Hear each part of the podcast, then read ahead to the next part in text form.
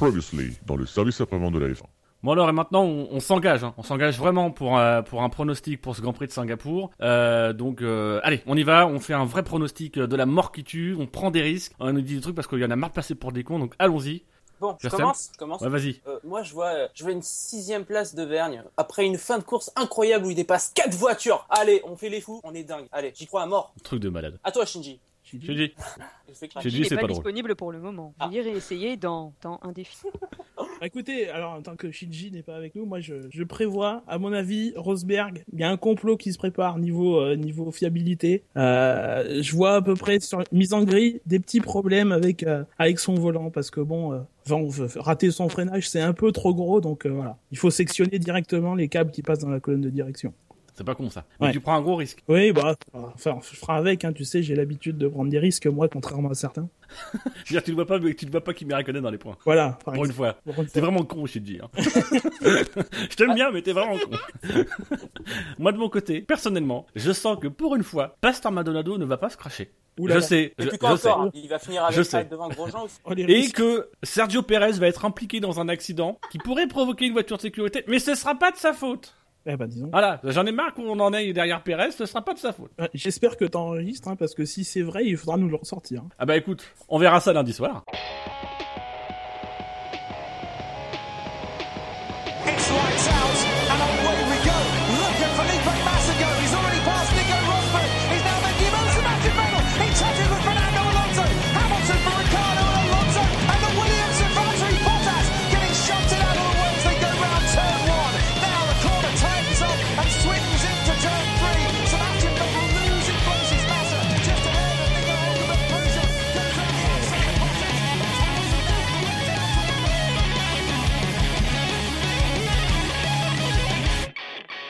Bonsoir à tous et bienvenue pour ce nouveau numéro du SAV de la F1 où nous allons revenir en long et en large et en travers sur le Grand Prix de Singapour 2014. Alors on va revenir d'ici quelques minutes sur les, les engagements qui ont été pris euh, dans l'émission de samedi. Euh, mais d'abord laissez-moi vous présenter euh, l'équipe qui m'accompagnera ce soir pour euh, débr- débriefer ce Grand Prix. Alors pour notre premier, la légende dit que euh, si le Dars Autocritique et son cousin le SAV de la F1 n'existent officiellement que depuis 2008, c'est parce qu'avant il, il enregistrait sans même être accordé à Ethernet. Bonsoir Dino. Bonsoir. C'est vrai, hein, la légende dit vrai. Hein, Oui, rarement. oui, tout à fait. Tout, toutes les légendes d'Ibraise. Même les rumeurs. Oui. Encore du teasing. Euh, avec nous ce soir également, un chroniqueur qui vient de passer à peu près euh, les 30 dernières heures dans le RER, quand il a vu le résultat de Jean-Éric Vergne euh, hier. Bonsoir Jassem. Bonsoir à tous. Et donc enfin, euh, on vous l'a teasé plusieurs fois, on l'a déjà évoqué, c'est la petite nouvelle qui nous rejoint euh, désormais, celle qui, à l'heure du DTM, s'exclame « Oh my god, it's Tim O'Clock !» Bonsoir Alexandre. Bonsoir à tous. Est-ce que vous allez Bienvenue. bien Bienvenue, oui, effectivement. Merci, merci. Vous allez bien en ce lundi soir? Il est 21h01, euh, tout va Super. On bien. est tout à fait à l'heure. Ah, bien sûr, l'émission commençait à 21h, on est d'accord. Oui, aucun problème avec Ouais, euh, tout le monde était en avance sur le chat, franchement. Non, les mais le RER. en Ile-de-France. Et pour une fois, on n'est pas passé pour des cons. Non. Oui, alors, Hey alors, ah, Pas du tout. Et vous avez perdu la connexion avec Shinji à un moment à la fin de l'émission des qualifs, c'est c'est vrai, c'est vrai, mais bon, c'est dommage. Euh, oui, oui, c'est vrai que tes en- engagements étaient, pour une fois, on est tombé dans le mille, on sait vra- dans le mille, on sait vraiment pas comment on a fait. Pourtant, il a, il a fait des super pronostics. hein. Ah, vous avez géré. Il avait parié sur euh, le fait que je- euh, qu'Ericsson finisse devant les deux Marussia. Donc, euh, Eh Oui. C'est con. C'est con qu'on ait plus la trace de cet extrait. Il faut qu'on vous dise en fait qu'on a un petit problème niveau euh, niveau euh, niveau du previously. Voilà, j'ai demandé à, à, à Shinji pour ne pas le Bon, on dénonce dénoncer, personne. hein. qui m'envoie le previously de cette émission et il m'a envoyé un template vide. Donc il y a previously dans les SAV de la F1 et le générique qui démarre. Donc quand on se rend compte de ça à 3 secondes euh, du départ, bon bah voilà. Donc on essaye de meubler euh, comme on peut. Mais on, on- je pense sincèrement qu'on est resté plutôt fidèle à ce qu'on avait dit samedi. ah oui, oui, à peu près. c'était à peu près ça. On est, on est resté Alors, dans l'esprit. Est-ce que Dino t'avait dit que Rosberg et Hamilton allaient Non, s'accrocher non, mais je tiens tout de suite à défier tous ceux qui vont dire ouais, mais on va réécouter l'émission de samedi. Rassurez-vous, je suis déjà en train de faire le montage pour intégrer ce qui a été dit présentement dans l'émission de samedi. Non. Par contre, je me souviens d'avoir prévenu lors du service après-vente des qualifications qu'il n'y aurait pas de baston, enfin pas de bagarre entre Lewis Hamilton et Rosberg, et j'avais raison. Ils ne se sont pas accrochés. Ah, Non, c'est vrai. ah non, j'ai dit qu'il n'y avait la pas à boulangerie, avoir de bagarre. pas accrochés. C'est un pétard mouillé, quoi. Mm. Comme chaque course, en fait. Bon, et sinon, Oh la vache. et sinon, pour raccrocher un peu au conducteur, euh, qu'est-ce que vous avez pensé de ce... Attends, attends, attends, attends, attends. Tu as un conducteur? J'ai un conducteur et, Oh my et- God et ce n'est pas Marcus Ericsson, donc on est bien embarqué. Mais vous êtes méchant. Alors, le Grand Prix? Euh, moyen, voire chiant par moment. Enfin, ennuyant. Euh, reste bien, moins bien, bien, moins bien, bien, mais un peu trop de moins bien. Quoi. Franchement. Moi j'étais très fatigué, je me suis, je me suis impressionné parce que je- j'ai réussi à rester éveillé. Alors que je pensais de m'endormir devant. Tu mérites une Oui. médaille. En plus, euh, Grand Prix de nuit, ça donne, euh, tu vois, la luminosité euh, ramenée par l'écran et les basses, donc tu te dis, ouais, tu as l'impression que c'est la nuit qu'il faut dormir. C'est sombre dehors. Mais bon, a priori, vu les notes, il y en a qui ont encore moins aimé le Grand Prix que vous. Non. On y ça, reviendra après le top 10. Il y a du dossier. Oui. Là c'est teasing et ambiance de merde. Ah, Voilà. Ouais. Euh, mais en attendant, nous allons revenir sur euh, ce qui est un peu la l'actu du jour, euh, qui nous est amené par la Gazzetta dello Sport, alors qui déclarerait, selon certains sites d'abord, puis on verra ce qu'il en est, qu'Alonso aurait annoncé son intention de partir de, de la Scuderia. Alors, dans le SAV, on a fait un peu le- les, les choses en, en grand, puisque on est allé se procurer de, de façon dont on ne voudra pas, dont on ne vous donnera pas de détails ici Totalement légal. l'édition en question de la Gazzetta dello Sport. Et on s'est procuré aussi quelqu'un qui parle italien accessoirement. En, la Totalement personne, légalement. en la personne de Dino oui. On Buonasera. Dino Oui, buonasera. Euh, alors Dino déjà qu'est-ce que qu'est-ce qui est inscrit dans, dans, dans la Gazzetta dello Sport exactement? Parce que certaines publications qui en ont parlé euh, voilà sont pas très très crédibles elles-mêmes donc euh, il faut savoir de quoi on parle exactement Alors d'abord, je, vais juste me permettre de faire une petite appréciation euh, sur la forme. Euh, C'est-à-dire que c'est une rumeur qui, est, qui occupe exactement un paragraphe d'une d'une trentaine de lignes dans un, dans un article qui fait s'étale sur six colonnes. Et ça occupe, on va dire, grosso modo, trois quarts d'une colonne dans un article complet qui fait le bilan du week-end de la Scuderia Ferrari. Donc voilà, ça tout de suite, ça permet de voir que c'est pas la une de la Gazzetta, que c'est pas un gros truc. Ça permet tout de suite un peu de, remettre un peu dans son contexte. Euh, concrètement, ce qui est dit, c'est que euh, euh, ça fait suite notamment aux déclarations de, de, Fernando Alonso qui après la course a un peu critiqué la stratégie de Ferrari et qui a souligné qu'il était à 45 secondes, enfin que son coéquipier était à 45 secondes. Et donc le journaliste de la Gazzetta dello Sport, qui est son nom c'est Luigi Perna, a demandé à, Marco Mattiacci, donc le, le directeur de la gestion sportive de chez Ferrari, si, si on sent qu'il y a du gaz, de, l'eau dans le gaz, il a demandé donc si Fernando Alonso, il a redemandé si Fernando Alonso sera l'année prochaine, et donc euh, a répondu pour le moment oui, avant de rajouter derrière, euh, comme il a été dit à plusieurs reprises, euh, il a un contrat avec nous jusqu'à 2016, euh, mais il y a des discussions en cours qui concernent la manière dont nous allons, dont nous allons définir nos rapports. Voilà, donc ça c'est la première partie de, de, ce, de cette petite micro-colonne que je vous disais, et qui se termine par le fait que donc on, on nous apprend, le journaliste nous dit, euh, Alonso a exprimé la volonté de s'en aller après avoir euh, posé des conditions jugées inacceptables par Ferrari et, euh, et qui ne sont pas compatibles avec le projet à long terme que s'est fixé la Scuderia. Donc ça c'est le journaliste qui le dit et derrière il cite Marco Ma- Mattiacci qui dit donc il faut avoir le courage de changer et de ne pas rester cambré sur le passé. On m'a fait venir pour euh, pour euh, rompre avec ce qui se faisait par le passé et ça ne peut pas plaire à tout le monde. Euh, ce qui peut, on en a un petit peu discuté avec Gus avant, ce qui peut donner lieu à deux interprétations. La première c'est on est prêt à se débarrasser d'Alonso. Je pense que c'est l'interprétation qu'on fait en premier lieu qui est la plus rapide. Moi je pense que surtout c'est comme il affirme juste avant, il a un contrat en 2016, on va revoir nos rapports, etc. C'est plus, il marque son territoire aussi par rapport à Alonso et c'est surtout, je pense que quand il dit ça ne peut pas plaire à tout le monde, c'est d'Alonso dont il parle. C'est pas euh, aux tifosi ou aux observateurs, mais c'est plus d'Alonso. Je suis venu pour faire des changements. On n'est plus dans une Scuderia Ferrari où c'est Alonso qui dit ce qu'il veut, qui fait ce qu'il veut et qui fixe les règles. Maintenant, c'est entre guillemets moi qui décide et euh, je suis prêt, euh, je suis prêt à changer les habitudes, même si ça plaît pas à Fernando Alonso. C'est un peu comme ça que moi je l'interprète plutôt.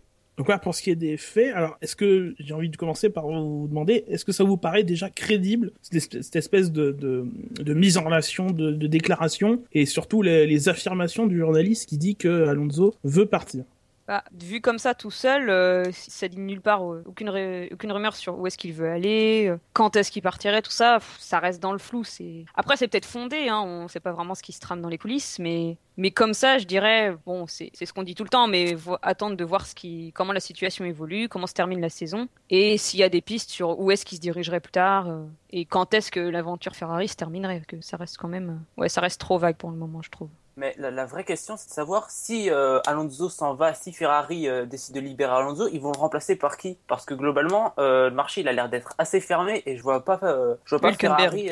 euh, Non, ça, je dis ça non, comme ça. non, je crois pas. non, trop. non, non, moi non il a un contrat, il a un contrat. Ah, il a un contrat avec Force India. India. Mm, mm, Donc, euh, il ne voilà. va pas être libéré comme ça. Bianchi, voilà. Tu mets Bianchi Raikkonen l'année prochaine, tu fais venir Vettel en 2016. L'année prochaine? Ouais.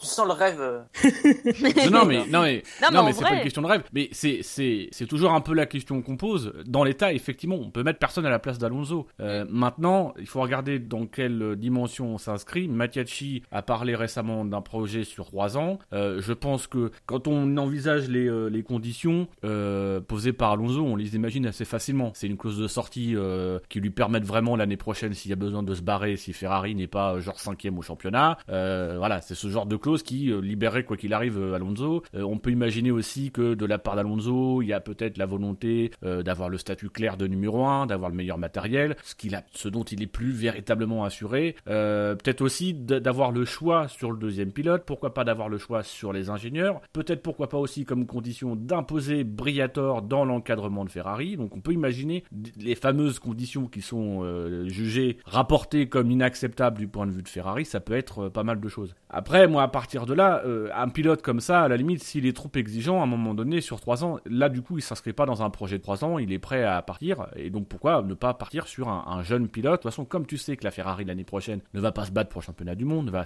peut-être pas se battre pour des victoires, pourquoi pas partir sur un Bianchi, le faire couver sans pression aucune, parce qu'il en aura aucune, euh, donner une fin à Raikkonen pour ensuite préparer le terrain à un autre pilote. Je dis Vettel, mais ça peut être Hamilton.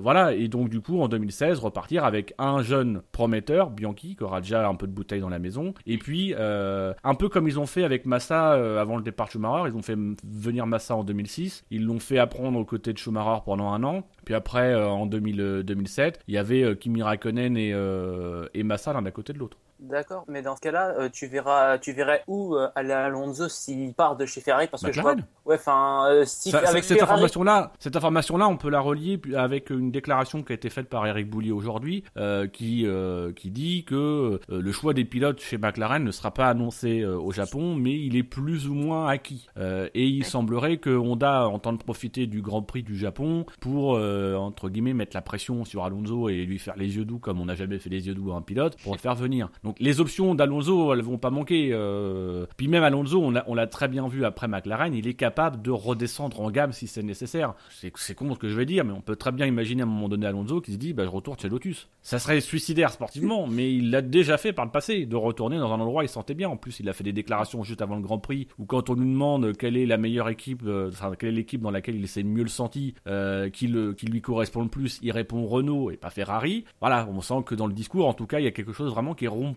Et, moi, sincèrement, je trouve ça relativement crédible. Après, j'ai beaucoup de, mal avec, euh, avec ce type de papier parce que, euh, pour le coup, on n'a pas une, interview de Mattiacci, on a un bilan du Grand Prix avec des déclarations de Mattiacci, mais euh, les déclarations, on ne sait pas trop à quelles questions il répond. Si je prends la dernière déclaration où il dit il faut avoir le courage de changer et de pas rester sur fixé sur le passé et on m'a fait venir pour donner, pour pour faire de la rupture et ça peut pas plaire à tout le monde. On ne sait pas concrètement dans quel contexte il le dit. Euh, le contexte, on le devine parce qu'on a le journaliste qui nous parle d'un truc avant, mais euh, moi j'aime bien avoir la phrase qui a été dite avant, la phrase qui sera dite après pour pouvoir comprendre exactement ce que je suis en train de dire. Et là, dans ce type d'article, ça manque un petit peu. Donc c'est pour ça que je mets quelques réserves. Mais après, pour moi, c'est tout à fait euh, envisageable. Après, tu as dit voilà qu'il était reparti après McLaren dans une écurie où il se sentait mieux.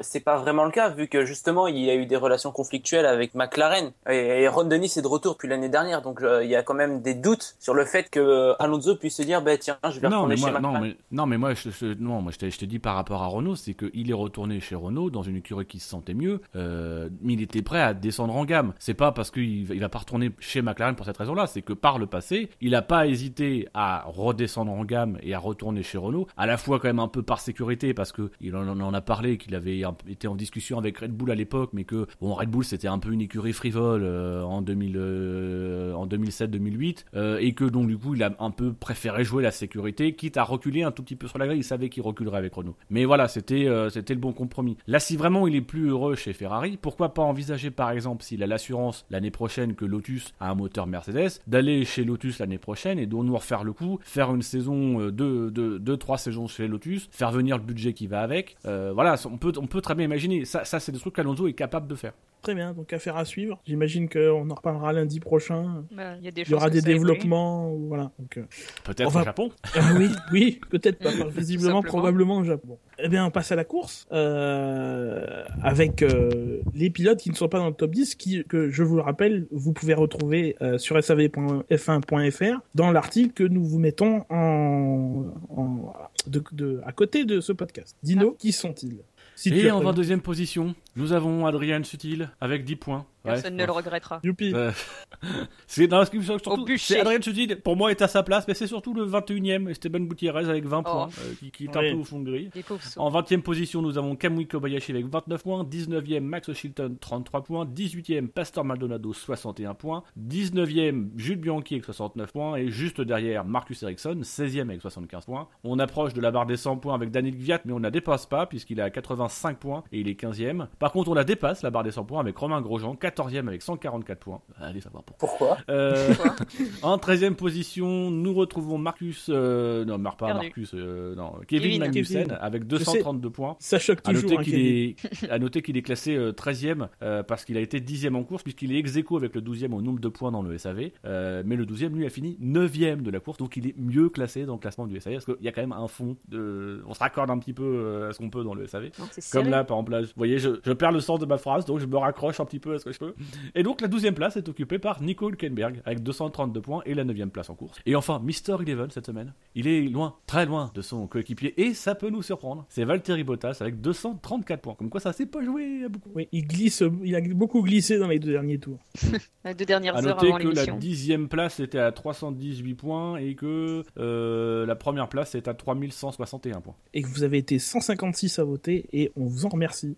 Euh, quelque chose à dire sur le ceux qui ne sont pas dans le top 10 J'ai- Apparemment, t'avais avais envie de dire quelque chose sur Gutiérrez, Dino. Ben, je trouve ça un peu... euh, Très sévère. en général. Ouais, sin- sincèrement, si, si je, dois, je dois avoir un pilote qui me surprend cette année, ça serait Gutiérrez. Alors, je sais pas si c'est Gutiérrez en lui-même qui me surprend ou si c'est Stutil qui me déçoit et donc Gutiérrez qui me, qui me surprend. Euh, mais voilà, je trouve qu'il a fait un bon week-end. Il a été constamment devant Stutil. Là en course, il n'a pas été mauvais. Euh, il abandonne, euh, il abandonne, euh, mais à ce moment-là, il est dans le, au, dans le- au moment des ravitaillements, il est pas loin de la dixième place. Je crois même qu'il est dixième dans le tour où il s'arrête pour, Et il pour, était dans les points à un soit moment, abandonner ou euh, donc voilà, il était virtuellement dans les points. Donc euh, voilà, il- c'était la meilleure chance ce week-end de Sauber et c'était clairement pas Sutil qui a été mauvais, mauvais, mauvais de tout le week-end. Donc, Mm. euh, Et de mauvaise foi aussi. Ouais, Euh, il je rejette cite la ce faute qu'il sur dit sur- Perez apparemment. Je vous cite, le- je vous cite ce qu'il dit sur la- l'accrochage avec Perez. En ce qui concerne le contact avec Sergio, il n'y a pas grand chose à dire si ce n'est qu'il m'est subitement rentré derrière. C'est quand même, c'est quand même un truc. Il pourrait juste différemment d'honorable en disant bon ben je l'ai pas vu, je suis désolé, c'est ma Ouais, il faute. pourrait s'en tirer Mais- plutôt que de balancer la Mais, faute. mais- même sans s'excuser, dire voilà je l'ai pas vu, bon ça arrive. Mais non, il m'est, il m'est rentré derrière, j'ai rien d'autre à dire. Et sinon, on peut noter la petite performance de Marcus Ericsson, Oui, Waouh. 16ème. Il s'est battu avec une Mercedes. Ah oui, c'est quand même le fait marquant ça. non, il s'est battu avec une demi-Mercedes. Avec une Mercedes sans volant, une Mercedes euh, à l'ancienne, tu sais, analogique et pas, en et roue pas libre. numérique.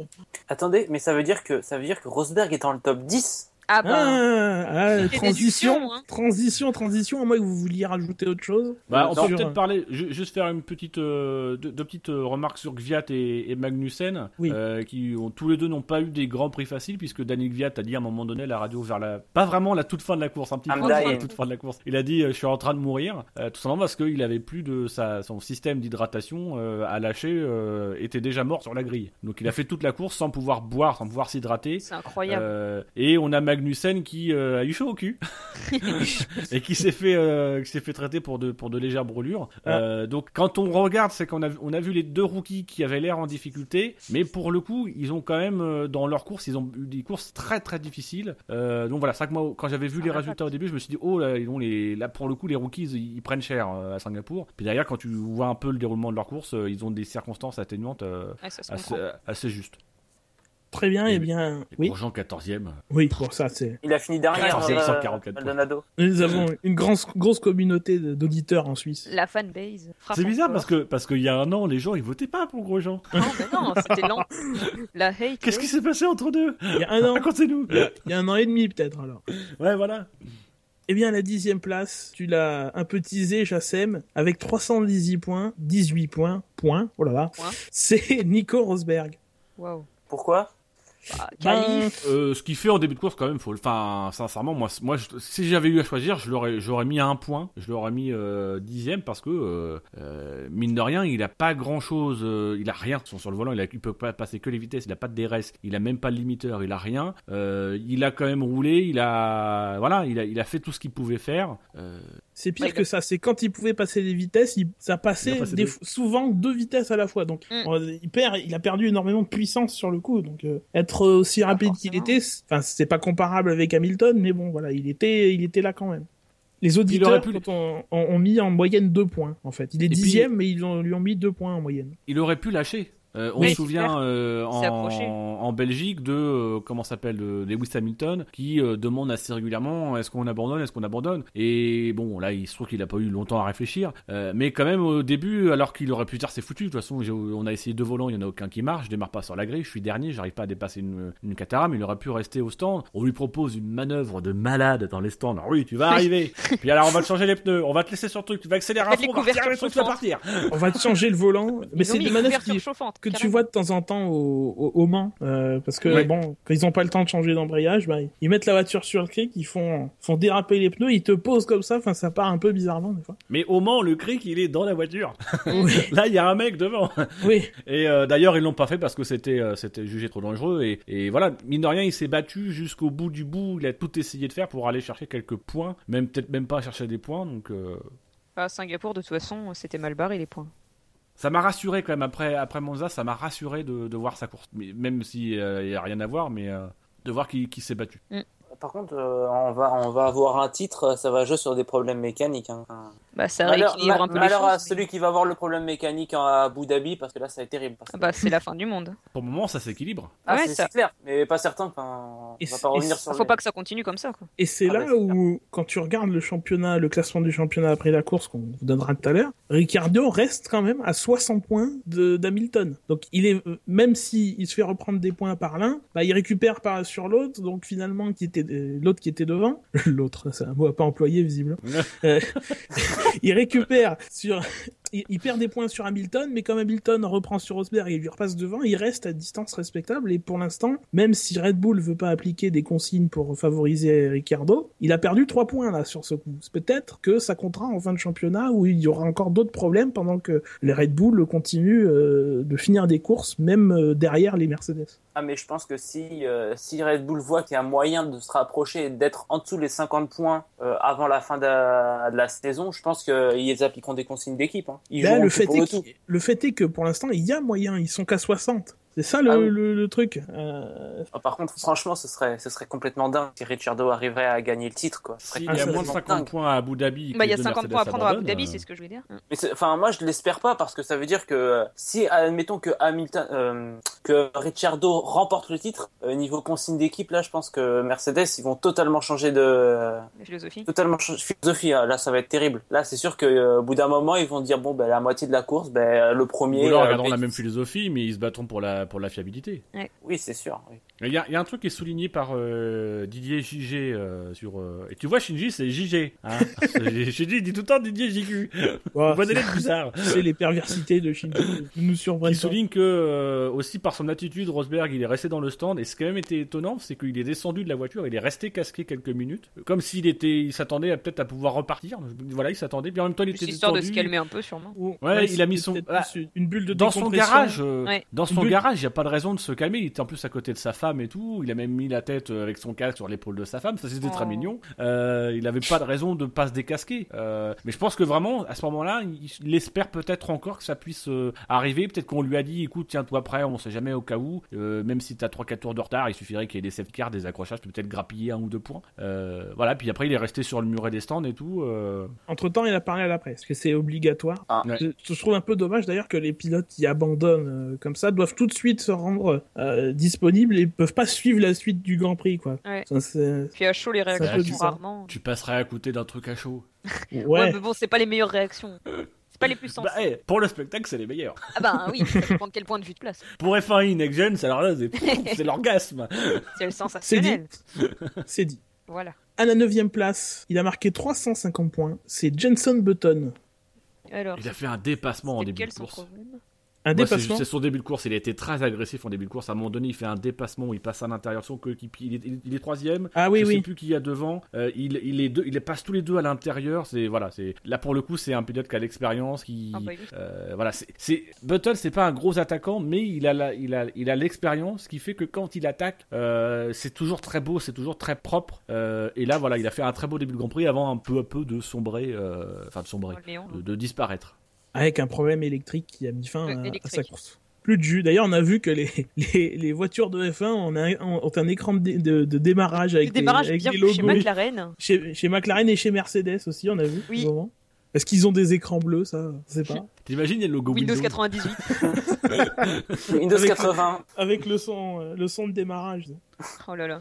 Écran démarrage, écran démarrage. le casque de Rosberg avec tous les messages d'erreur Windows et tout. Bon, 404 Bon. fin. Pourvu qu'il ait pas Avast dans sa voiture. La base Vira n'a pas été mise à jour. rien d'autre à dire sur la course de Button? Bah non. Alors passons à la huitième place. Ah, Et là, il y a un petit step, hein, comme on dit. Il a marqué 601 points, mais il a fini assez loin de son coéquipier, hein, d'après lui-même, d'après ce coéquipier. C'est Kimi Raikkonen. Il était un peu plus haut que ça au début. Je me souviens l'avoir vu se batailler autour de la cinquième place et puis il finit huitième. Alors bon. Bah, parce qu'il part, euh, ouais, il part de, de devant, il part de Ouais. pas très loin d'Alonso et bon, euh, Ah, remarque, ouais, je sais plus le résultat des qualifs. Tout se joue pour lui en qualification. Parce que là, il est sur le départ, il est entre guillemets gêné par le départ d'Alonso. Parce qu'il prend lui aussi un très bon départ. Il y a Alonso Départ, qui, part, qui lui, qui lui passe devant. Et voilà, du coup, ça l'oblige à. Bah, il, il gagne pas autant de place qu'il aurait pu en gagner. Et je pense que s'il avait réussi à aller jusqu'au bout des qualifications, il aurait pu partir devant Alonso et euh, être par- partir un peu plus haut sur la grille euh, et faire une course. Et là, c'est dès le départ, de toute façon, sur ce type de course. Pour ça que c'est dégueulasse ce que dit Alonso sur les 45 secondes. Ce type de course, on sait très bien que c'est pas l'écart euh, intrinsèque. Tu peux rester bloqué derrière un mec en étant plus rapide que lui et rester derrière. En plus, là, ça lui a bousillé ses pneus. Enfin voilà, ça, ça, ça me fait moins bien fonctionner la Ferrari parce qu'il était dans, dans, tout le temps dans l'aspiration. Voilà, il y a que sur la fin, visiblement, qui craque et où c'est con qui craque sur la fin. Mais sinon, en dehors de ça, je, je trouve pas grand chose à souligner de sa course, mais j'ai j'ai pas non plus envie de descendre sur sa course là. autre chose? Alexandre, Jacen Euh, non, j'ai quasiment pas vu Kimi Raikkonen du, Ah non plus. du, du Grand Prix. Je l'ai vu à la fin quand il s'est fait dépasser par Venn. Et encore, euh, ça. on, a, On a vu une pas- Ferrari, mais on savait pas trop. Voilà. Et, euh, voilà. Enfin, il y avait pas, grand chose à dire. hein. Le circuit, euh, il est pas très intéressant en ce qui concerne le spectacle et les dépassements. Euh, ben, Kimi Raikkonen, il est resté derrière, euh, derrière les voitures devant et voilà quoi. Il Bah, si ça dépasse à Singapour, c'est impressionnant, mais en général, ça passe pas. Bah, Il, il aurait pu tenter des, des stratégies décalées, enfin des undercuts, Mm. mais vi- visiblement il a. C'était le mot de la semaine, l'undercut. Ah ben quand t'es dans un circuit où euh, c'est difficile de dépasser comme Monaco, enfin Oui, les circuits urbains, tu Ça parles serait la d'undercut tout le stratégie. temps. Ah ben c'est Mm. clair. Donc Une euh, course à, à la subtile en quelque sorte. La définition que j'avais donnée, c'est quand que j'avais dit ça Une course où on le voit pas et où le résultat est mauvais. C'est la version méchante de la course à la Rosberg. Mais oui On passe au suivant J'approuve. Oui. Ah ouais On passe au suivant qui n'est pas subtil, hein, puisque. Euh, Mais non, mais qu'il reste où il est, lui. Euh, oui, euh, avec 836 points, donc là encore une fois un, un- un gap. Euh, c'est un Mexicain, c'est donc Sergio Pérez. Et là, nous vous présentons un message du fan club officiel de Sergio Pérez. Non, mais je ne me permettrai pas de parler au nom de tous les fans. Non, bah. Bon, bon, eh, eh, Une tu course. peux, hein. T'es la seule. ouais, ça- Oh, Timoglock, je dis pas, mais Perez quand même. Il a même pas, un club de haters. ça. Il y a même des gens qui le détestent, alors il a bien des gens, il y a bien des gens qui l'aiment bien. Or, remarque, non, c'est utile, il y a que des gens qui détestent. Ah, mais globalement, moi je l'aime bien. J'étais un- c'est utile. Ah, mais il y a un fan club de style, j'ai vu. Il, y a, Ah il ouais. m'avait ouais, ouais, il m'avait suivi sur Twitter. J'ai trouvé, ça, Incroyable. j'ai trouvé ça bizarre. D'ailleurs, en fait, le numéro qu'a choisi C'est la moyenne d'âge du fan club. Son arrière-grand-mère. tu- Ou le nombre de fans du fan club. Oh non, c'est trop. C'est beaucoup. Non, ça c'est Max Shilton. Ah, ils ont interverti leur numéro J'ai alors. droit de dire que j'en fais partie ou je me ferai taper? Parce que, enfin, je sais pas, faut que je choisisse des pilotes à éliminer de la grille apparemment, puisque quand j'aime quelqu'un, il se fait virer. Mais Non, non, bon. il y a encore de l'espoir pour Pérez. Ouais, oui, oh, revenons sur la course de Perez. Revenons, oui, exactement. Et il a fait une super course. Ah bah, il se fait détruire son aileron, arrêt au stand forcé. Bon, forcément, au milieu de, de tous les arrêts euh, sous safety car, euh, il ressort pas trop loin. Mais après, il remonte et ses derniers tours, c'est waouh. À un moment, il en prend, il en double quasiment deux d'un coup. Je, je saurais pas dire qui c'était, peut-être bien que Viat et quelqu'un d'autre. Mais franchement, euh, bah, une bonne course, bien récompensée par des gros points. Pendant que Et bien ruiné par. euh, on ne dira pas qui. On ne remue pas le couteau dans la plaie, Dino. Eh, finalement, pas tant que ça. bah non, parce que c'est- il s'est bien relancé, il aurait pas forcément fini plus haut que ça, même s'il avait pas été tapé. hein. Son- sa chance dans son malheur. Alors, c'est vrai qu'il se, il, il se, il fait un contact avec Sutil parce que il vient de s'arrêter et donc il le redépasse. Mais finalement, dans son malheur, euh, son aileron provoque un safety car. Il perd pas trop de place, je crois. Mais Non, je- non. Et, et donc, c'est à partir de là qu'il peut, euh, qu'il peut essayer de remonter et il choisit comme, onzième ou quelque chose comme ça. comme Vergne, euh, voilà, la bonne stratégie, euh, ou en tout cas la stratégie agressive qui finalement va marcher. A bien payé ouais, sur le- les tout derniers tours. D'ailleurs, Hülkenberg le dit dans le, dans le bilan, euh, bon, ben, avec le recul, c'était cette stratégie qu'il fallait, qu'il lui fallait, qu'il leur Ouais. fallait. Puis Perez se débrouille pas trop mal quand il s'agit de préserver ses pneus et de les utiliser quand, euh, quand le moment est opportun. Donc euh, je pense qu'effectivement la stratégie était, la stratégie était plutôt bien, euh, bien appliquée et, et correspondait à la situation. C'est vrai que Pérez, depuis quelques Grands Prix, il est, il est très étonnant. Assure, oui. Et même même Villeneuve euh, hein, je, je n'en reviens pas. Non, il ne, il ne l'insulte pas, nuance. Ça s'est déplacé sur Magnussen. N'est-ce pas Mais ma- il l'a dit à un moment, Magnussen est le nouveau Pérez. Il l'a dit, Villeneuve, je rêve pas. Alors, j'ai pas la déclaration euh, comme ça, mais en tout Il cas, l'a ouais. dit pendant une course, quelque chose De- comme ça. Et Depuis trois courses, Magnussen euh, fait n'importe quoi ou un truc dans le genre. Pérez. Oui, c'était Un jugement, un jugement à la Villeneuve. Quoi. Bah voilà, hein. ça casse et ça casse tout le temps. Mais bon. Oui, mais ça casse qu'une seule personne à la fois. Ah Oui, bah, attention, ouais, parce qu'il faut pas. faut si, y avait, c'est vrai que sur Gutiérrez, il s'est pas, il s'est un peu calmé aussi. Parce qu'il n'y a pas grand chose à dire en même temps, faut le reconnaître. Oui. Non, mais surtout qu'il a de la. Enfin, Villeneuve, euh, avec, euh, avec Magnussen, il a quand même une sacrée mauvaise foi. Quand, euh, quand on voit Magnussen défendre, euh, forcément, il y a, il y a- il y a Villeneuve. Ah, il défend trop sévèrement, blablabla, c'est c'est pas très bien, tout ça.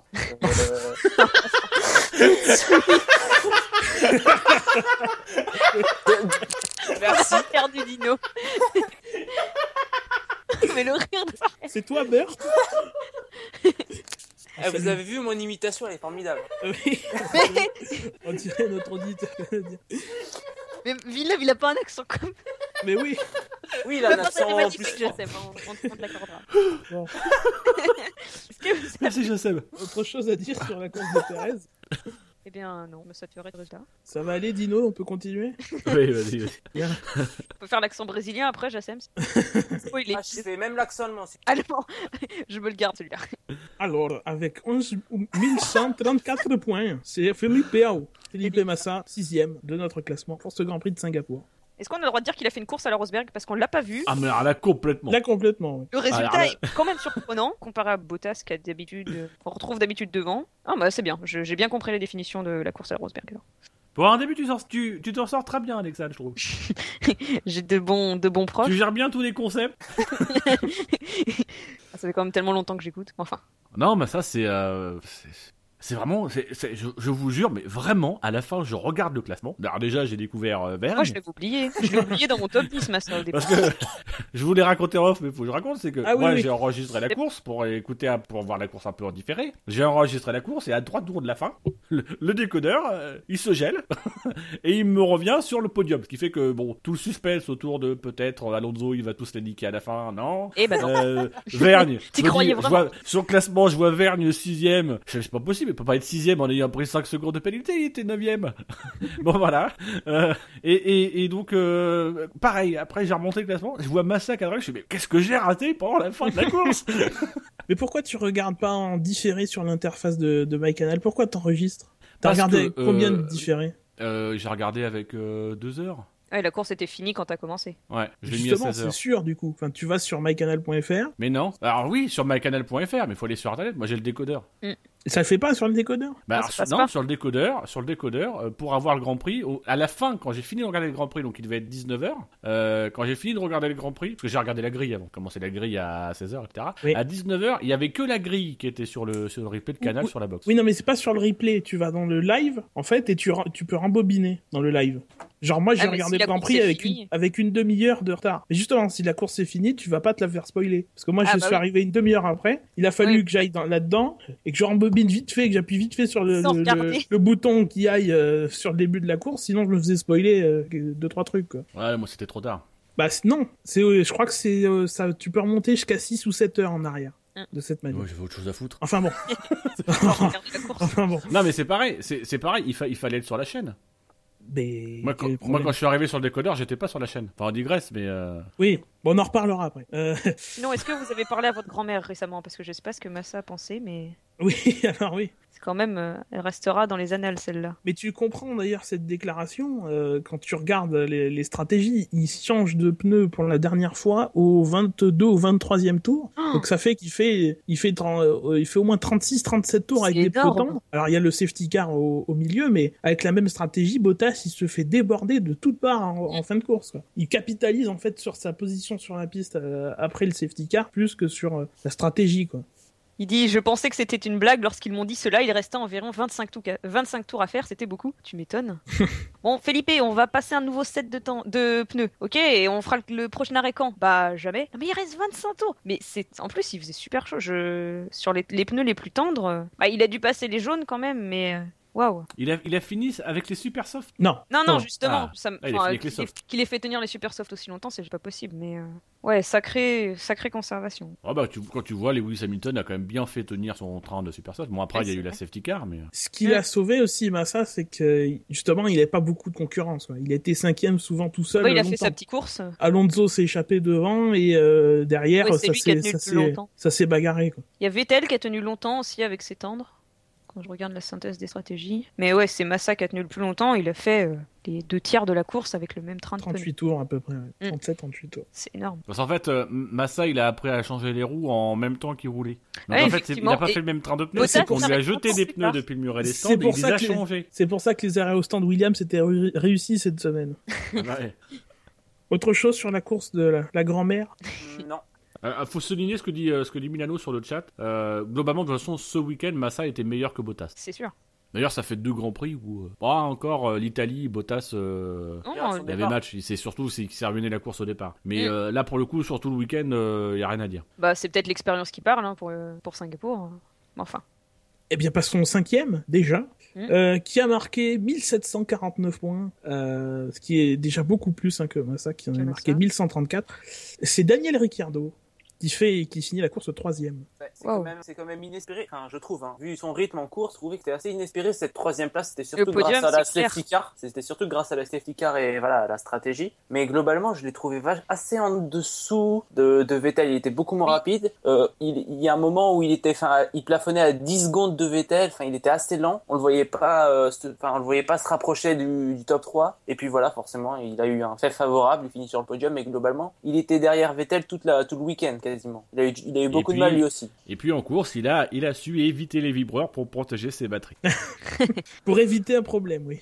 Ça, Après, il, après, il finit troisième, donc ça reste un super Ah bah, résultat, quoi. Enfin, ça reste un podium euh, bien même quand, il, mais même, même quand il passe à côté de sa course, il finit, il finit sur le podium, donc. euh, il est fort. Ah, c'est sûr, il est très fort. Ah bah ça fait des, beaux- des beaux points, effectivement. euh, pas dire que Ricciardo va être champion, mais euh, dans l'optique de, euh, de grappiller le plus de points possible quand les adversaires sont pas forcément au top, euh, ah bah il, il sait y faire. Surtout par ce que j'ai trouvé moi par rapport à Vettel, c'est que Vettel il a quand même essayé d'imposer sa stratégie, qui essayait de faire 35 tours en attaquant en plus avec Ah, les. c'est lui qui disait ce qu'il allait faire. hein, ça, Remarque, Vettel aurait peut-être eu raison après, hein, euh, vu ce qu'on voit de ceux qui ont changé les, les pneus.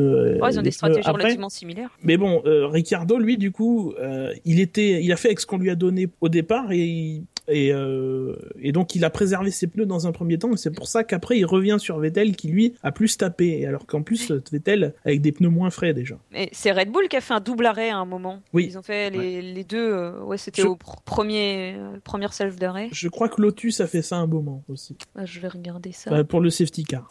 Mais d'ailleurs sur Ricciardo et, et- et sur Vettel, pour anticiper un peu Ah, sur ouais, Vettel, c'est ça. Je me suis fait la réflexion ce week-end. Je, je pense en fait, ce qui, ce qui était intéressant ce week-end, c'est que justement à un moment donné, on- Vettel a- ne, ne- ne croyait pas pouvoir tenir jusqu'à la fin, et on lui a dit oui, ça va tenir. Et je pense que le, euh, je faisais la, la comparaison ce week-end avec Gourcuff, Johan Gourcuff qui est à Lyon. Et on dit souvent que les problèmes physiques de Gourcuff, qui est sou- souvent blessé, etc., euh, c'est aussi un problème de ressenti. C'est un, un joueur qui, euh, même quand il pourrait jouer, qui serait apte à jouer, ne se met pas à 100% parce que il a un ressenti physique où il a peur que ça casse, etc. Et donc du coup, il est pas, il est pas à 100%. Alors qu'il pourrait être à 100%. Et, et Vettel, je me demande si c'est pas ça son problème depuis le début de saison. C'est-à-dire qu'il est tellement habitué à ce que tout se passe à 100% comme il le veut que euh, bah, là aujourd'hui, le moindre petit problème, le moindre petit détail. D'ailleurs, c'est Weber qui, qui dit que euh, Vettel c'est sans doute que des détails. Euh, Vettel, le moindre petit détail, et bah c'est- un gros détail pour lui. Et donc du coup, ça le bloque complètement. C'est un perfectionniste. Et ce qui est peut-être ce qui est peut-être intéressant ce week-end, c'est qu'à un moment donné, là sur la sur la fin, alors que depuis pas mal de grands prix, il a beaucoup de mal à tenir ses pneus, etc. et où il s'arrête et, et compagnie. Là, on lui a dit non, tu restes jusqu'à la fin. On a refusé de de, de, de, de céder entre guillemets à ses invectives dans dans, dans la radio euh, où lui voulait rentrer et on lui a dit non non reste en piste, ça va marcher et peut-être que ça va être le déclic euh, pour euh, pour Sébastien Vettel, ça va être le déclic de se dire bon bah oui finalement les pneus je peux les tenir. Alors que peut-être que jusque là il se disait je, je je peux pas les tenir. Bon après c'est vrai que Singapour est pas non plus le circuit où tu tiens le moins bien les pneus mais euh, Non, c'est clair. Juste une petite parenthèse sur, euh, sur Vettel, mais c'est vrai que c'est un peu la réflexion que me faisait justement en voyant le- le- la comparaison avec Ricciardo sur la fin de course. Puis, enfin, on, Ricciardo finit troisième. Il prend quand même euh, 12 points sur la tête de la course. Il était à 72 points après le Grand Prix d'Italie. Il a, il a 60 points euh, maintenant. Si ça continue comme ça et que ça finit, enfin, c'est qu'il y a encore du, du yo-yo entre euh, Ah, entre euh, stratégique. hein. Rosberg et Hamilton, euh, la, la, la fin d'année risque d'être super euh, super compliquée. Hein. Mm. Et là, il va pouvoir avoir une carte, euh, une grosse carte à jouer. Ouais, enfin, je suis pas forcément d'accord dans la mesure où, euh, enfin, oui. hein. Ça dépend je serais pas à de moitié- lui je- en même temps. Je serais à moitié d'accord, c'est-à-dire que là, là, le truc, c'est quand même qu'on avait Rosberg qui avait 22 points d'avance déjà sur son coéquipier. Mm. Donc effectivement, euh, si Rosberg il s'arrête, d'un coup, les, les deux pilotes Mercedes sont ex aequo. Là, ils sont ex aequo. Donc même s'il y en a un qui tombe, tu sais que l'autre il va être devant, tu vas quand même perdre des points. Tu vas, tu remonteras pas. Tu remonteras sur l'un si des deux deux pilotes. Mercedes, mais tu remonteras pas sur les deux. Bah, après, il faudrait vraiment effectivement que tu ailles Hamilton qui abandonne au prochain Grand Prix, puis après Rosberg, puis après Hamilton, puis après Rosberg, et là il aura peut-être des chances. Oui, c'est sûr. On ne sait jamais. Hein. La fiabilité des Mercedes est assez aléatoire. Enfin, elles sont même Ouais, moins fiables que les Red Bull maintenant. Donc, Mais euh, rappelez-vous le Canada, les deux le, le même problème à un tour d'intervalle. voilà, donc euh, surtout que là- surtout que là, ça va être très intéressant parce qu'on arrive à la fin du, de l'année et que euh, niveau euh, niveau fiabilité, c'est là où ça va jouer en fait. Ah, la pression monte et puis au niveau moteur, ça va commencer. euh, Ouais, ouais, déjà Vettel c'est mort. Enfin, Mm. voilà. Et là, ça va jouer vraiment. Enfin, niveau fiabilité, on reprochait un peu en, en, au mi- en milieu de saison que voilà, finalement, la fiabilité, euh, ça joue pas tant que ça, mais au final, ça va Ah jouer bah, à la fin de l'année parce que les moteurs ont primordial. tous tourné. Et euh, on- Hamilton est capable de. Enfin, si euh, admettons qu'Hamilton n'ait pas de chance encore, il risque de, de perdre un moteur et, dans, et de reculer de 10 places sur la grille. Et Après- un recul de 10 places, c'est jamais facile, Après sur ça attention. même pour que Mercedes. Les Mercedes, elles sont très bien niveau. Euh, il nous reste des, des, des pièces neuves à mettre. Oui, Euh. C'est-à-dire qu'ils prennent- s'ils doivent prendre une pénalité, ils la prendront pas tout de suite. Au contraire de Vettel qui, euh, pour lui, apparemment, c'est imminent. C'est fini, ouais. voilà, euh, ils ont ils ont des pièces à, changer et surtout les problèmes qu'ils ont à chaque fois c'est des petits trucs. Euh, c'est là c'est un pour Rosberg c'est un faisceau électrique qui est, endommagé. Euh, voilà, c'est des problèmes qui sont alors qui te bloquent un système mais qui sont périphériques qui qui sont euh, réglables en réparant la pièce plutôt qu'en la En remplaçant. ouais. Il leur reste un reliquat de pièces à monter neuve euh, et sur ça il y aura pas trop de problèmes. En moi je suis assez d'accord parce que je pense que c'est pas sur le, c'est pas sur le, la fiabilité des Mercedes, enfin sur le, les, pénalités qui pourraient être infligées aux Mercedes que la saison jouera. C'est plus sur euh, le fait que, enfin que, Rosberg, que, que Ricciardo a encore des chances. C'est plus sur le fait que Ricciardo lui n'en prenne pas. Pour le moment, Ricciardo est contrairement à son coéquipier, est entre guillemets plutôt à l'abri de ce type de pénalité. Euh, et donc c'est sa chance. C'est pour le moment, il est pas menacé, il est dans la course avec les Mercedes de ce point de vue-là. Mais sincèrement, euh, même si là on a un pépin de, de fiabilité, il faut regarder les deux derniers grands prix. Les deux Mercedes sur les deux derniers grands prix, ça a été, euh, elles ont pas perdu de points. Euh, en Espagne, en, Belgique, elles perdent des points, mais de la faute des pilotes. Euh, après, bon voilà, faut remonter à la Hongrie, mais il y a quand même minimum deux grands prix où ils ont été fiables et ils ont foutu tout le monde derrière. Donc on peut déjà se dire que si c'est un pépin mécanique tous les tous les trois grands prix, bon bah Mercedes est largement à l'abri. Ouais, et puis Ricciardo, il est d'une régularité, de toute façon, ça, on pourra que le Bah, que lui que qu'admettre qu'effectivement, il fait le boulot euh, du mieux qu'il peut, ou presque. D'autant- D'autant plus que les circuits à venir ont l'air d'être assez, euh, enfin, de convenir plutôt bien au Red Bull. Enfin, le Japon, à mon avis, ça devrait aller, ça devrait aller très bien pour les Red Bull. Mm, Donc, euh, rien. Ouais, mais on disait ça de Singapour, et à mon avis, euh, Singapour correspond plus au Red Bull que le Japon. Et on a vu ce que ça a donné en course. Pas en qualif, mais en course. Ben, les Red Bull ont l'air d'être, euh, moi, je les trouve plus rapides sur des, sur les euh, virages rapides que sur des virages lents. Et à Singapour, il y a quand même plus de virages lents qu'au Japon. Donc, à mon avis, je vois. Ah bah, au Japon, il y a des virages rapides. hein. Ah oui, il y en a. Il y a, il y a Mm. plein de virages rapides. Il y en a bien plus qu'à Singapour. C'est sûr. À mon avis, voilà. Les, Ouais, après- c'est- compare sur les autres. Après, compare à l'Espagne, Silverstone- compare Silverstone, compare euh, Spa. euh, Ah non, mais j'ai pas pas, dit, j'ai dit que j'ai dit qu'elles étaient à l'aise. J'ai pas dit qu'elles étaient meilleures que les Mercedes. Hein. Euh, quand je dis meilleures que quand je dis euh, à l'aise, ça veut dire qu'elles seront plus proches des Mercedes. Mais globalement, les Mercedes, elles sont elles sont meilleures dans tous les circuits. que- Mais sincèrement, on, en parlait tout à l'heure, mais, mais Ricciardo qui puisse se battre pour le titre de, champ- de champion du monde, mais c'est, Ah, c'est idyllique, on peut- hein. euh. c'est, on peut même avec tous les scénarios, c'est inenvisageable. Enfin, Ah, rien n'est Que- en que- Ce serait très opportuniste. hein, Sincèrement, après, euh, après Monza, je crois que c'est après Monza quand il demande des, des, des consignes à son équipe en disant on peut jouer le titre, t'as envie de lui dire mais, mais t'es en train de te griller. Je trouve que c'est la connerie qu'il a fait cette année, c'est de demander euh, de demander à ce qu'on le privilégie lui par rapport à son quadruple champion du monde de coéquipier, alors qu'il a une, il a un peu présomptueux. 0,0001% de chance d'être champion. Alors, déjà, avoir un traitement privilégié par rapport à ton quadruple champion du monde de coéquipier, faut de grosses chances d'être champion. Alors là, ça- t'avais aucune chance. Il avait même pas demandé ça. Il s'est un peu grillé en fait. Ça n'a pas de, de conséquences en interne ou auprès du public, mais pour le coup, il a montré qu'il voulait un- aller un petit peu plus vite que la musique. Après, enfin, euh, qui peut, qui, enfin, moi, en, en 2007, peu de gens voyaient Raikkonen champion du monde à trois tours, euh, à trois grands prix du, du terme. Donc, Mais euh, Ra- Raikkonen est un pilote confirmé, Massa n'est plus dans la course. Euh, ils ont, ils ont, ils, peuvent, ils pouvaient tout mettre sur Raikkonen. Là, euh, là, il Ouais. reste encore cinq là, quand même, courses. quoi. Et puis, Cinq courses, et puis l'écart entre la McLaren et la Ferrari n'est pas le même que l'écart entre la Mercedes et la Red Bull. oui, c'est vrai. Mais laissez-moi rêver. 2007, euh, les, les, les, les, les histoires entre les deux pilotes qui se sont jamais accrochés en piste. Euh, Hamilton et Alonso, ça a toujours été finalement, ça a été toujours une rivalité assez propre en piste. C'est plus dans les dans les dans les stands ou etc qu'il y a eu des problèmes. Euh, mais là pour le coup, on est face à deux voitures. Raikkonen, ils avaient, il avait peut-être même Fer- Ferrari, est peut-être même la meilleure voiture de la saison, légèrement meilleure que la McLaren. Euh, mais c'est que sur la fin qu'ils ont réussi à en profiter sans véritablement que euh, McLaren et les pilotes McLaren fassent de faute. Euh, là, ça peut arriver, mais il y a une telle avance euh, même sur les Red Bull de, de, de Mercedes, et je pense sincèrement que les, derniers grands prix vont être à l'avantage de Mercedes. Que, voilà, j'ai vraiment de mal, à- de mal à imaginer que, même Ricciardo puisse subsister même jusqu'au dernier Grand Prix, voire même aux deux trois derniers Grands Prix en, étant à distance des Mercedes. Bah, ça se jouera à la calculatrice. Après, il faudra voir les écarts et tout ça, comment ça évolue. Si Ricciardo continue à faire troisième et les Mercedes 1 et 2, il va même de toute façon être forcément hors d'atteinte du titre. Si les Mercedes continuent à s'accrocher et à se prendre les points l'une de l'autre, faudra voir. euh, Mais effectivement, c'est un peu, c'est un peu trop idéaliste de penser qu'il il sera euh, dans la bataille jusqu'à la fin. C'est pas impossible, c'est clair, mais bon, ça a quand même peu de chances d'arriver. Passons au quatrième. Euh, après cette longue page sur Ricardo. Ah, si vous suivez un peu le top 10, euh, vous verrez qu'il y en a un dont on n'a pas encore parlé. et dont on va pas encore parler. Euh, même si ça a été très serré. Avec Très, 2027 points, le quatrième de notre classement, c'est Fernando Alonso.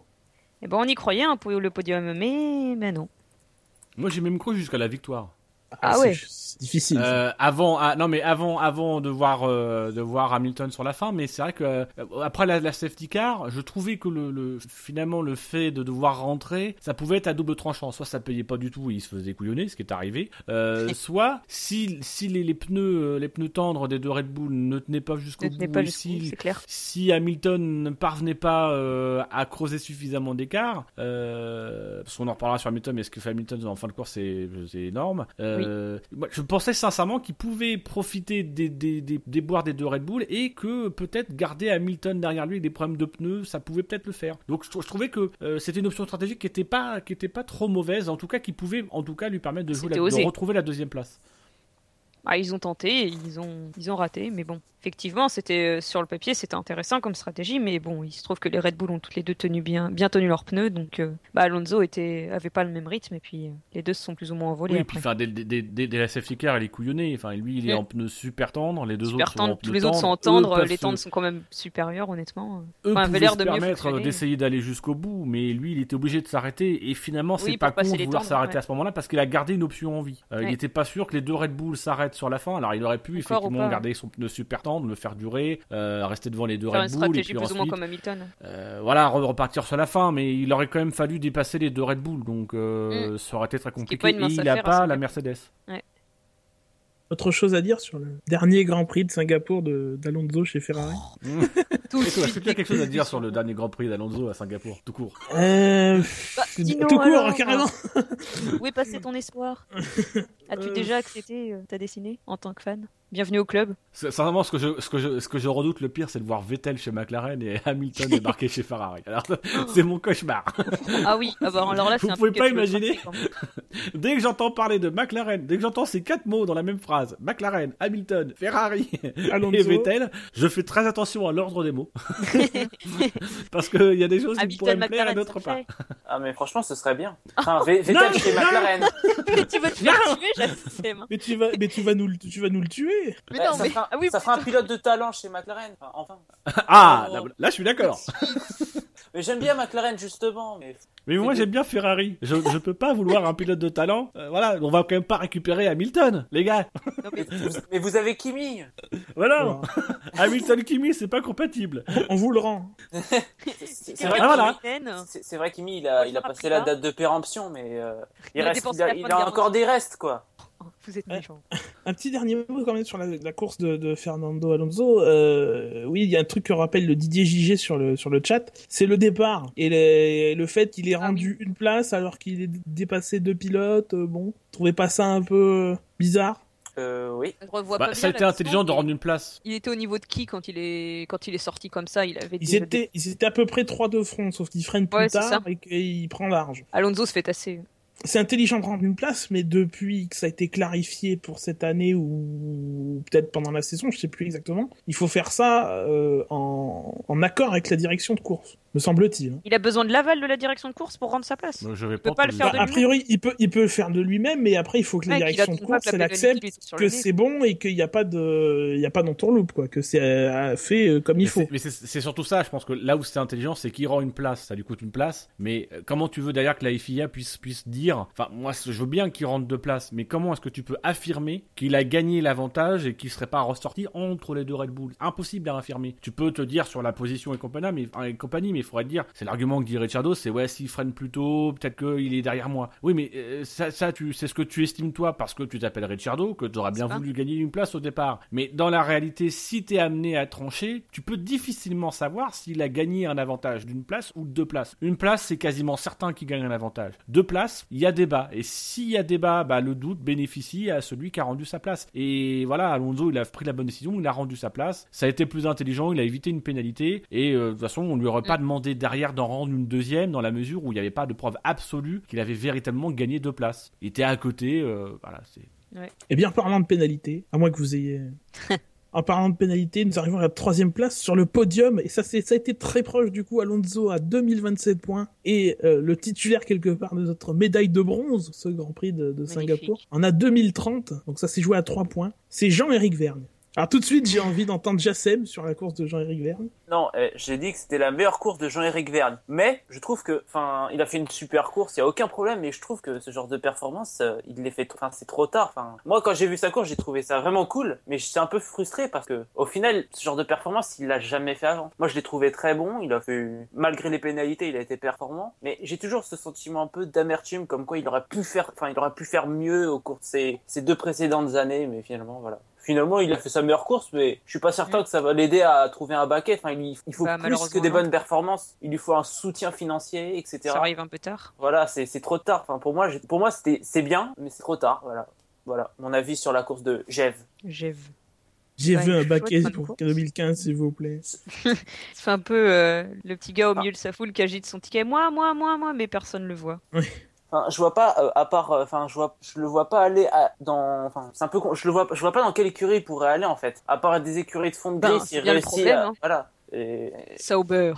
Non, mais il aurait, il aurait fait ce genre de performance l'année dernière. Il, se serait fait remarquer Ah, chez Red Bull. Ils auraient ce décelé lui un demandait l'année potentiel. dernière. Voilà, il aurait, il aurait des, enfin, Red Bull aurait décelé un potentiel parce que globalement, ils, ils réfléchissent pas en nombre de points vu qu'au moment où Ricciardo a été nominé euh, chez Red Bull, il en avait moins que, que Verne. Mais il, il, il Mm. aurait dû montrer son potentiel beaucoup plus tôt. Là, je le trouve qu'il le montre vraiment trop tard, quoi. Au moment où il est, enfin, deux courses après, euh, Après, qu'on ait annoncé y son potentiel élection. il y a poten- potentiel et coup d'éclat, quoi. Voilà, et la plupart des écuries qui, qui, qui, qui, qui est, qui, est, qui est capable de le, de l'embaucher, c'est pas une, des écuries qui vont, euh, qui vont voir son potentiel. Enfin, ils vont voir peut-être son potentiel, mais au niveau de son portefeuille. Donc, euh, Bah Moi, oui, j'ai un baquet pour si il en a pas vraiment. Dino Le, le troisième volant Red Bull. Ah Oui. oui, c'est Ouais, vrai que c'est le passage un peu obligé pour les recaler de, de Ah non, mais le troisième volant Grand Prix. Ah oui. ouais, il aura le troisième volant Toro Rosso, je pense. Euh... Ouais, plutôt. hein. Ou troisième Ah. volant, le- Lotus oui, peut-être. Ah, Qu'est-ce qu'on Lotus, mettrait ils comme troisième volant Sauber Euh, déjà qu'ils en aient un, c'est déjà pas mal. On va pas leur en demander trop, tu vois. Pas les accabler de trois abandons par course. Ah oui. Mais, mais sincèrement, moi, quand je vois, quand je regarde, je regarde la, la carrière de, de, de Verne. Vergne, euh, je me dis, c'est un mec, faut absolument qu'il aille en Amérique du Nord faire de la LMS. Il va être sur des, des vieux circuits dans une, un, d'un sport automobile qui est encore assez proche de ses, de ses racines, de ses origines, euh, et il va s'éclater. Euh, parce que c'est clairement un pilote, quand tu regardes sa carrière, ses résultats, c'est sur des circuits, euh, euh, désolé Alexandre, mais c'est sur des circuits de bonhomme, quoi. Il fait souvent ses meilleures performances sur euh, Suzuka, Spa, Monaco, la Singapour. C'est pas en soi hein. un circuit, euh, un circuit extrêmement compliqué. Ah, mais, c'est un, un vrai défi de pilotage, il y a un vrai truc. Euh, il faut, il faut être capable de faire la différence. Et là, il est capable de la faire. Donc voilà. après sa difficulté, enfin, il fait la course par rapport à sa saison comme il a fait sa qualif. Il nous fait un super temps en essai libre 3, il se vautre en Q1. Voilà. Là, il nous fait un super Grand Prix et il s'est vautré depuis le début de saison. Bah, voilà, c'est le mystère Vergne et malheureusement en Formule 1, même les coups d'éclat, ça ne suffit pas. Euh, ou alors, il faut vraiment être, être très bon et avoir des coups d'éclat très très très très très très très éclatants. Euh, ce qui n'est pas le cas de Vergne. Par contre, il y a un truc. Mais sincèrement, endurance, endurance ou euh, ou aux États-Unis, moi je pense qu'il il peut s'éclater et faire une très belle carrière. Ah, c'est son je trouve qu'il a un côté euh, un peu Mark Webber en fait. C'est il aime bien ce type de circuit euh, urbain. Ouais, c'est pas bête. euh, il, enfin, il aime bien ce genre de circuit quoi, euh, circuit de bonhomme comme euh, Gino l'appelle. Mais il y a un truc qui m'énerve aussi, c'est qu'à chaque fois que dans ses déclarations de fin de course, il parle toujours au conditionnel. J'aurais été devant si blablabla. Au bout d'un moment, ça devient lourd. Il faut il- assumer ce qui s'est passé, même- quoi. Pas Voilà, il s'est même pas contenté de la, de la sixième place. Il a commencé à dire oui, j'aurais pu prétendre au podium. Ouais, dans ses rêves, ouais. il aurait pu prétendre Ah. au podium si euh, il n'aurait pas eu ses pénalités. Enfin, euh, il a quand même eu la safety car, etc. Donc, euh, Et donc expliquez-moi comment il est passé de, de 8e, 9e à 6e. Ça, euh, J'ai mis derrière, j'ai toujours Bah, pas vu il, y la course. il y avait un très Ah, gros peloton. En fait, euh, de, de la sixième place à la dixième place, il y avait un peloton où tout le monde était roue dans roue. Il avait des pneus plus frais. Et finalement, ça s'est tellement battu qu'il a passé tout le monde. Et que dans le dernier, dans les deux derniers tours, il a creusé un écart de 7 secondes sur euh, tout le monde. Alors, sachant qu'il a dépassé, merci sachant, hein. sachant qu'il a dépassé Pérez, je crois, euh, voilà, en dehors de, de la piste, Ah, lui, et qu'il a pris les la 5 même, secondes, et que donc après, après qu'il soit passé sixième sur la piste, il a fallu creuser l'écart de 5 secondes pour rester devant euh, au classement officiel. Après, il a fait des dépassements osés, quoi. Il a fait des Ah bah, freinages tardifs. euh, il a fait des super dépassements. Pour moi, les plus beaux Il- dépassements, ils viennent de Vergne. hein. Il avait les pneus pour après par rapport à ses clair. adversaires, par rapport à Bottas qui était complètement à l'arrêt, euh, l'arrêt. surtout dans le dernier tour. euh, bon, voilà. Ah, c'est sûr. Mais- C'est en fin de vie, ces pneus. peut-être. Mais est-ce que vous, vous l'auriez mis troisième du classement Ah comme nos Ah bah auditeurs, non, pas nos du tout. auditeurs Je l'aurais mis je 5, l'ai mis 6ème, Cinquième. 6, 7ème, Euh, globalement. Qu'est-ce que je... Euh, non, j'ai mis sixième, sixième. Parce que Alexandre, elle a fait son top 10. Ah oui. Aïe aïe aïe aïe aïe aïe aïe, ça vaut Euh. punition. Ça. Bah, non mais c'est quoi ce fonctionnement? Maintenant on Ouais. est puni pour ce qu'on fait de bien? Non, C'est c'est bien, juste. tu fais ça mal. avant, on faisait le top 10, mais ça, Maintenant, c'était ça, avant. C'était avant. C'était avant. Mais, mais j'ai quand même voté. Oh là Ah, là. mais Là, j'aurais pu mais mettre non, Perez faut pas aussi, voter, hein, erreur. Ah, si ça se trouve, elle a mis plus de points à Verne qu'à Alonso, il va falloir revoir le C'est classement. pas vrai. C'est pas vrai. J'ai mis Alonso troisième hein, pour votre information. C'est pour ça que c'est si serré. En fait, s'il y aurait donc un complot. Mais non, mais, mais je ne comprends pas pourquoi Verne est troisième. Bon, d'accord. euh. Non, mais c'est tellement rare qu'il fasse de bonnes performances. Bah, c'est forcément, l'effet cocorico plus l'effet. euh, puis qu'il fasse son, son coup d'éclat à la toute fin de course, Ah non, euh, mais- c'est ce qui reste dans l'esprit après une course aussi longue. Et puis, Ah non, mais- c'est le Puis seul, non, euh, c'est le seul chiante. fait marquant, voilà, d'une cour, de la course, au final. Enfin, fait ça. marquant. On, on, seul- on fera ce- les faits marquants tout à l'heure, mais voilà, c'est Non, le fait qui ressort le plus de la fin de course, qui a le plus tenu en haleine, entre guillemets, hein, parce que bon, c'était Mm. pas, qui a, le plus, euh, voilà, c'était le seul point chaud de la course, et c'est lui qui en sort gagnant. Non, mais c'est. Moi, sincèrement, moi, je, je- ça me surprend pas, que- ça me surprend même limite qu'il ne soit que troisième. Oh, bah, eh, Je Oh, non, tu- mais- non, non, oh, non, non, oh, j'explique. Je pense que troisième, il est à sa place, mais je suis même surpris qu'il n'y ait pas eu plus de, de French Connection que ça, Ouais. euh, et qu'on l'ait pas quasiment propulsé premier, Euh, parce que c'est quand même le, alors, le truc de, de, de Verne. Avant ce Grand Prix là, il avait, euh, il avait, euh, je crois, trois fois plus de points que Gviat, alors qu'il a fait trois fois moins de trucs que Gviat. mais dès que, dès qu'il est devant, il est, il est propulsé et tout de suite, euh, il a, euh, il a, il a 500, 500 fois plus de points. Le mec est tout à fait, tout à fait proportionnel. hyperbole. Et, euh, et là, c'est vrai que c'est limite, euh, limite, ou alors l'effet à jouer. Et dans, dans ce cas-là, les gens sont un peu passés à côté de sa fin de course. Mais c'est vrai que c'est le fait marquant. Moi, c'est trois- troisième, c'est sa place. Non, mais le mettre devant que- Hamilton, quand même, euh, faut pas exagérer non plus. Ah non, Rappelons mais je dis pas que euh, moi je l'aurais mis, je l'aurais mis troisième, mais comme il y a cette tendance à, généralement sur les Français à s'enflammer un peu et sur Ça. Vergne pas mal, là pour le coup. C'est pas étonnant. Rappelons que Dino avait une fois mis Eki Kovalainen premier. Oui, mais enfin, possible. ça, on lui. Oui, non, mais c'était un bien, contexte particulier. D'ailleurs, c'est quand que ton procès commence pour ça? Je je suis en train de purger ma peine. Ah oui, ah oui, d'accord. T'es condamné à suivre les courses de Ferrari. à regarder la Formule E. Oh, pitié. Il n'y est même pas Kovalainen, non Il est pas assez bon pour la Formule 1. Oh Non, l'année, il va arriver en DTM. Il, est, il On va le savoir, E, il va s'éclater. Il va éclater Timo Glock surtout. Et là, je vais le foutre de ta gueule sur Twitter. Non, je sais toujours pas Tu pourquoi. me diras, éclater Timo Glock en DTM, c'est pas compliqué. Oh, Il a gagné une course, s'il te plaît. L'argument, le mec, il a gagné une course. Et il a fait moins bien que Ralph Schumacher. S'il te plaît, Dino. Je m'en vais. la seule, la seule course gagnée depuis 2009. Bon, sur Vergne, Non, mais s'il vous plaît. Les enfants, s'il vous plaît. On va revenir sur Vergne 30 secondes. Les, Non, mais- les pénalités euh, de Vergne, vous les trouvez logiques? Les pénalités. Oui, il y en a eu deux. J'ai pas vu en fait. Alors, t'as pas vu, Ah oui, ouais, mais t'as oui, loupé combien dernière, ouais. Ah, les trois derniers tours, t'as dit? Ouais, mais c'est date d'avant. Enfin, c'est. Ouais, non, non, non, ça y est, je la revisualise. C'est quand euh, il, est, il est à côté, il reste et il passe à l'intérieur, je sais plus sur quel pilote. euh. À l'extérieur. hein. Ouais, il reste à l'extérieur de- au virage 6, je crois. Et Il, passe à repasse au l'extérieur, virage mais il garde 7 de à la l'intérieur. vitesse pour passer à l'intérieur au virage suivant. Voilà, c'est ça.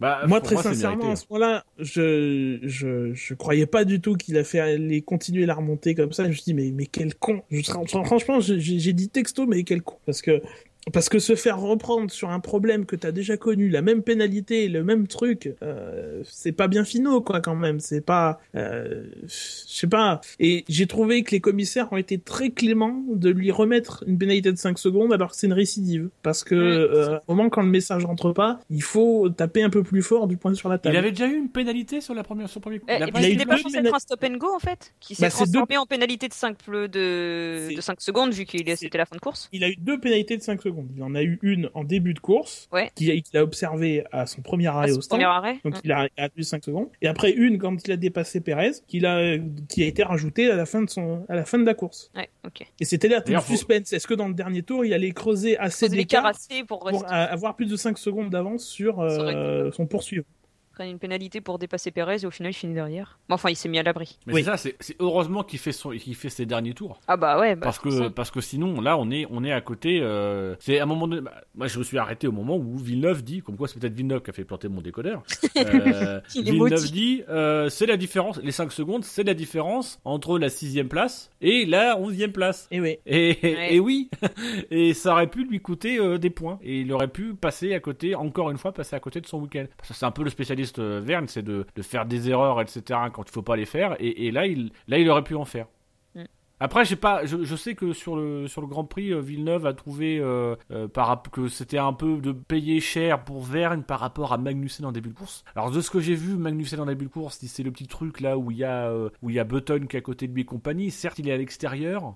Bah, il Mais, dépasse les limites de la piste encore. ouais, non, mais il ça. dépasse les limites de la course, mais, mais là, pour le coup, il gagne pas trop d'avantages. Bah Je crois Ouais. qu'il, je suis pas sûr qu'il redépasse Button derrière. Non, je sais plus. Euh, voilà, enfin, ou alors ça passe vraiment au chausse-pied.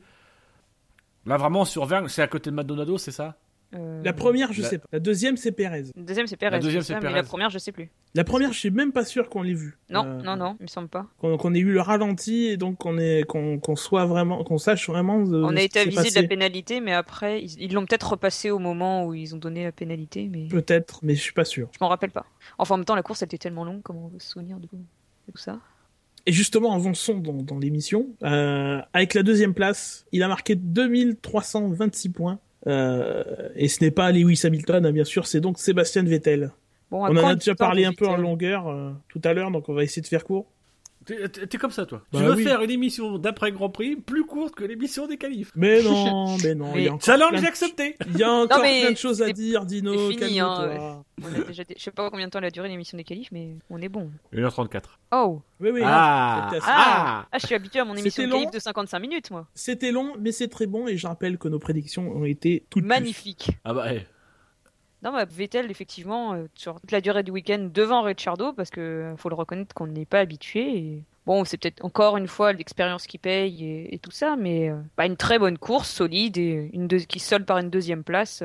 Forcément, vu que Rosberg est abonné aux absents, la deuxième place est libre, mais si les Mercedes ne trustent pas les deux premières, mais. Une très bonne course de Vettel et j'espère qu'il en fera d'autres comme ça, avec peut-être d'ici là, d'ici la fin de saison, une victoire quand même pour remettre le score au moins 3-1 avec Ricciardo, que ça fasse pas trop ridicule. Et, c'est- et, euh, et- et il, se, il était parti pour se contenter de la deuxième place. C'est-à-dire qu'il a, Ouais, il ouais. a déclaré après la course, je comprends pas pourquoi Hamilton il s'est précipité pour me dépasser. Pour le pas, dépasser, euh, c'est ça, euh, Vettel. J'allais il- pas résister, il me remontait dessus, il avait pas à tenter un truc. Ah, Visiblement, il juge qu'Hamilton a tenté quelque chose de suicidaire. Euh, bah là, il a dit, moi, je, je l'aurais laissé passer. Euh, Enfin, j'aurais pas beaucoup lutté parce que la deuxième place m'allait très bien dans ce type de circonstances. La deuxième place, est-ce que vous pouvez faire de mieux? J'allais pas euh, aller au tas pour euh, risquer Ah, de, oui. de gâcher une course. Donc vraiment, il s'était contenté. De, pour lui, le résultat de la deuxième place, ça lui, ça lui, Mm. lui convient. Et, et moi, je reste quand même sur l'impression des essais libres. Euh, voilà, j'ai vraiment l'impression d'avoir vu, un- d'avoir retrouvé le le le, le Vettel euh, pas conquérant, mais euh, qui lâche Applique- rien, quoi, qui appliqué. fasse- voilà, qui voilà, appliqué et qui n'abdique pas. Euh, et ça, je, je trouve, euh, je trouve ça encourageant. Ça, ça me fait plaisir. Mais oui, Vettel était devant en qualif, oui, euh, un anonyme le fait remarquer sur le chat. Euh, Ricciardo était devant en qualif, oui, c'est quand même. Mais euh, Mais de voilà, pas parle de la- grand on- chose. On, parle de la course. Ouais, voilà. Non, mais parce que j'ai dit que Vettel avait été devant tout le week-end. Ce n'est pas tout à Mais fait. non, mais ça, c'est les annonces, ça, c'est voilà. Mais, mais ils ont C'est les raison. mecs qui assument pas. Mais il a raison. Faut me corriger. Enfin. Non, Alexandre, on ne se fait jamais corriger par les auditeurs. On a toujours raison. Règle Même numéro quand on a tort, on a raison d'avoir tort. On a toujours raison. Règle numéro On va 2. t'expliquer un petit peu les tuyaux. D'ailleurs, qu'est-ce qu'on a fait des tuyaux Bah, Bref. Appelez le plombier. Eh bien, on passe au, au à la premier. fois, c'est Fab qui les avait. Ah, si c'est Shinji qui les a, euh, qui nous les envoie pas par Skype, hein, parce que ça va pas passer. On passe au premier, euh, avec donc 3161 points, donc euh, pas de contestation possible. C'est bien lui le vainqueur du SAV et euh, de la FIA du Grand Prix de Singapour 2014. C'est Lewis Hamilton. Petit team d'anglais. Ben, une super course. Ouais, Pas grand vous, vous a foutu sur le cul, visiblement. Ouais, bah, je sais pas, moi j'ai plutôt suivi ce qui se passait derrière, étant donné qu'il avait pas, il a pas eu de concurrence euh, par au moment où il a fallu qu'il dépasse Vettel. Mais ces derniers tours, l'avance qu'il prend en l'espace de, qu'est-ce qui est, combien de tours il lui restait? 7, 8? Il claque des temps, mais meilleur temps sur meilleur temps et, Après, ah, c'est impressionnant. Après, après, pneus il a neufs, les pneus neufs, ça, et, enfin, forcément. Et Vettel, il était en souffrance avec ses pneus. Enfin, comme Ouais. presque chaque course, il Ah, était en souffrance avec. euh. Ah oui, non, mais euh, l'avance qui. Moi, je m'étonnais même qu'il n'ait pas pris plus d'avance. Pense que ça? Ouais. Donc euh, finalement, il a fait, il a fait une course de leader, quoi. Mais il, a été de leader. pneus Ah bah, il a managé. Hamilton. Il a, mais si, il a fait un arrêt au stand avant de dépasser Vettel. Oui, non sur, non, sur la fin, quand il revient sur Vettel. Mais Ouais, ça, euh, le creux qui, creuse avant, il, le- il les creuse avec, euh, avec son pneu de super tendre. Bah justement. Euh, bah, faut quand même qu'il claque des temps, oui. Bah, Euh, oui, l'histoire oui, c'est-à-dire d'avoir que 27 c'est- secondes, ouais. Ça, ça le faisait ce week-end parce que t'avais un écart qui était de 1 seconde 5, 2 secondes, donc voilà, ça le faisait, mais il a quand même réussi malgré tout à, à, à- à maintenir euh, sa voiture, à, toujours garder 7, 8, 9 dixièmes d'avance sur les pneus tendres, avec des pneus super tendres qui étaient, euh, qui étaient, qu'il a quand même réussi à faire tenir pas mal de temps. Et je crois qu'ils ont pu s'offrir 7 tours supplémentaires. À un moment donné, ils lui disent à la radio, Ah. on va s'offrir 7 tours de plus. Et lui, très serein euh, à la radio, euh, voilà, il a fait ses 7 tours. Bon, sur la fin, il était un petit peu moins serein. Mais, mais voilà, je trouve que c'est un, un beau dosage. Et moi, c'est ce que je dis depuis pas mal de temps et que ça m'a toujours embêté qu'on parle du style attaquant de Lewis Hamilton. Les années où il a été, euh, où il a, les deux, trois dernières années avec les pneus Pirelli, chez Mercedes l'année dernière, chez McLaren avant, euh, on n'a pas suffisamment souligné le travail qu'il a fait sur son pilotage pour être économe. Et qu'est-ce qu'on se rend compte cette année? C'est que ce mec-là, il est capable d'attaquer tout en gérant ses pneus, et qu'en plus, c'est le mec qui consomme le moins de carburant euh, sur la grille. En Donc général, c'est les Williams, mais là, Hamilton. la wow. F1 2014, elle est taillée pour lui finalement. On disait qu'elle serait Mm. taillée pour Vettel, mais non, la F1 2014, elle est taillée pour Hamilton. Et c'est et c'est vrai que si du coup si tu retires les, les pépins techniques et compagnie, t'en es à 7 victoires, euh, 7 victoires à 4 pour Hamilton face à Rosberg. Finalement, si Hamilton est champion, petite préférence pour Rosberg, mais si Hamilton est champion, il l'aurait pas volé son championnat. Mais aucun des Euh, deux. Parce que ça, ça concrétise, ça concrétise vraiment tout un travail qu'il fait depuis Sacré des boulot. années pour corriger son style, etc. Bah, Et puis, le- je- je reviens sur cette histoire d'écart entre super tendre et, et tendre. Je voudrais quand même rappeler que on, on parle d'un écart sur un seul tour, mais que finalement l'écart au fur et à mesure du relais, il diminue parce que le, le super tendre évidemment se suce beaucoup plus que le que le que le tendre. Donc finalement plus plus euh, plus ça avance dans le relais et plus il aurait dû avoir du mal à creuser l'écart. Et finalement ça n'a pas été le cas. Non, ça n'a pas été le cas.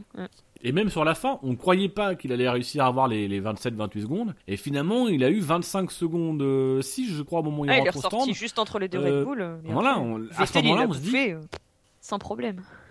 Après, c'est pas la... sincèrement, c'est pas la plus grande course que j'ai vue d'Hamilton. Sur le clair. début de course, euh, honnêtement, le début de course, je me suis un peu fait chier. et Je n'ai pas trouvé qu'Hamilton faisait grand chose. Ah, pas Euh, particulièrement mais- brillant, mais, solide quand Mais même. par son calme, etc. euh, honnêtement, moi, les deux pilotes Mercedes, même si on les a pas vus en course l'un face à l'autre, euh, entre Rosberg qui n'a rien lâché, etc., qui mentalement, je trouve, a bien géré son début de course et, et quand il descend de la voiture, etc., il avait pas l'air, il avait pas l'air détruit, même s'il devait être détruit hein, derrière moi, mais il avait pas l'air détruit. Et Hamilton qui avait l'air très calme, très serein. On sait pas s'il était au courant ou non pour Rosberg, mais très calme, très serein, qui a fait son truc, qui s'est pas énervé, qui, euh, qui même aussi euh, sur le choix des pneus a pas hésité un petit peu à contester un peu son équipe, euh, etc. Voilà, on, on sent quand même deux pilotes qui vont arriver, je pense, sur la fin de saison au maximum de ce qu'ils vont être capables de nous donner, et j'espère qu'on va enfin avoir sur les cinq derniers grands prix la bagarre qu'on a envie de voir depuis le début de saison. Mm. Bon, j'y crois pas trop. hein. Et Eh oui, bien, Nico Fan, je crois encore à Rosberg, champion du monde. Ouais, grand bien t'en face. N'est-ce pas? C'était la 29e victoire de Lewis Hamilton, la 24e pour les Mercedes en tant qu'écurie et la 110e pour Mercedes en tant que motoriste.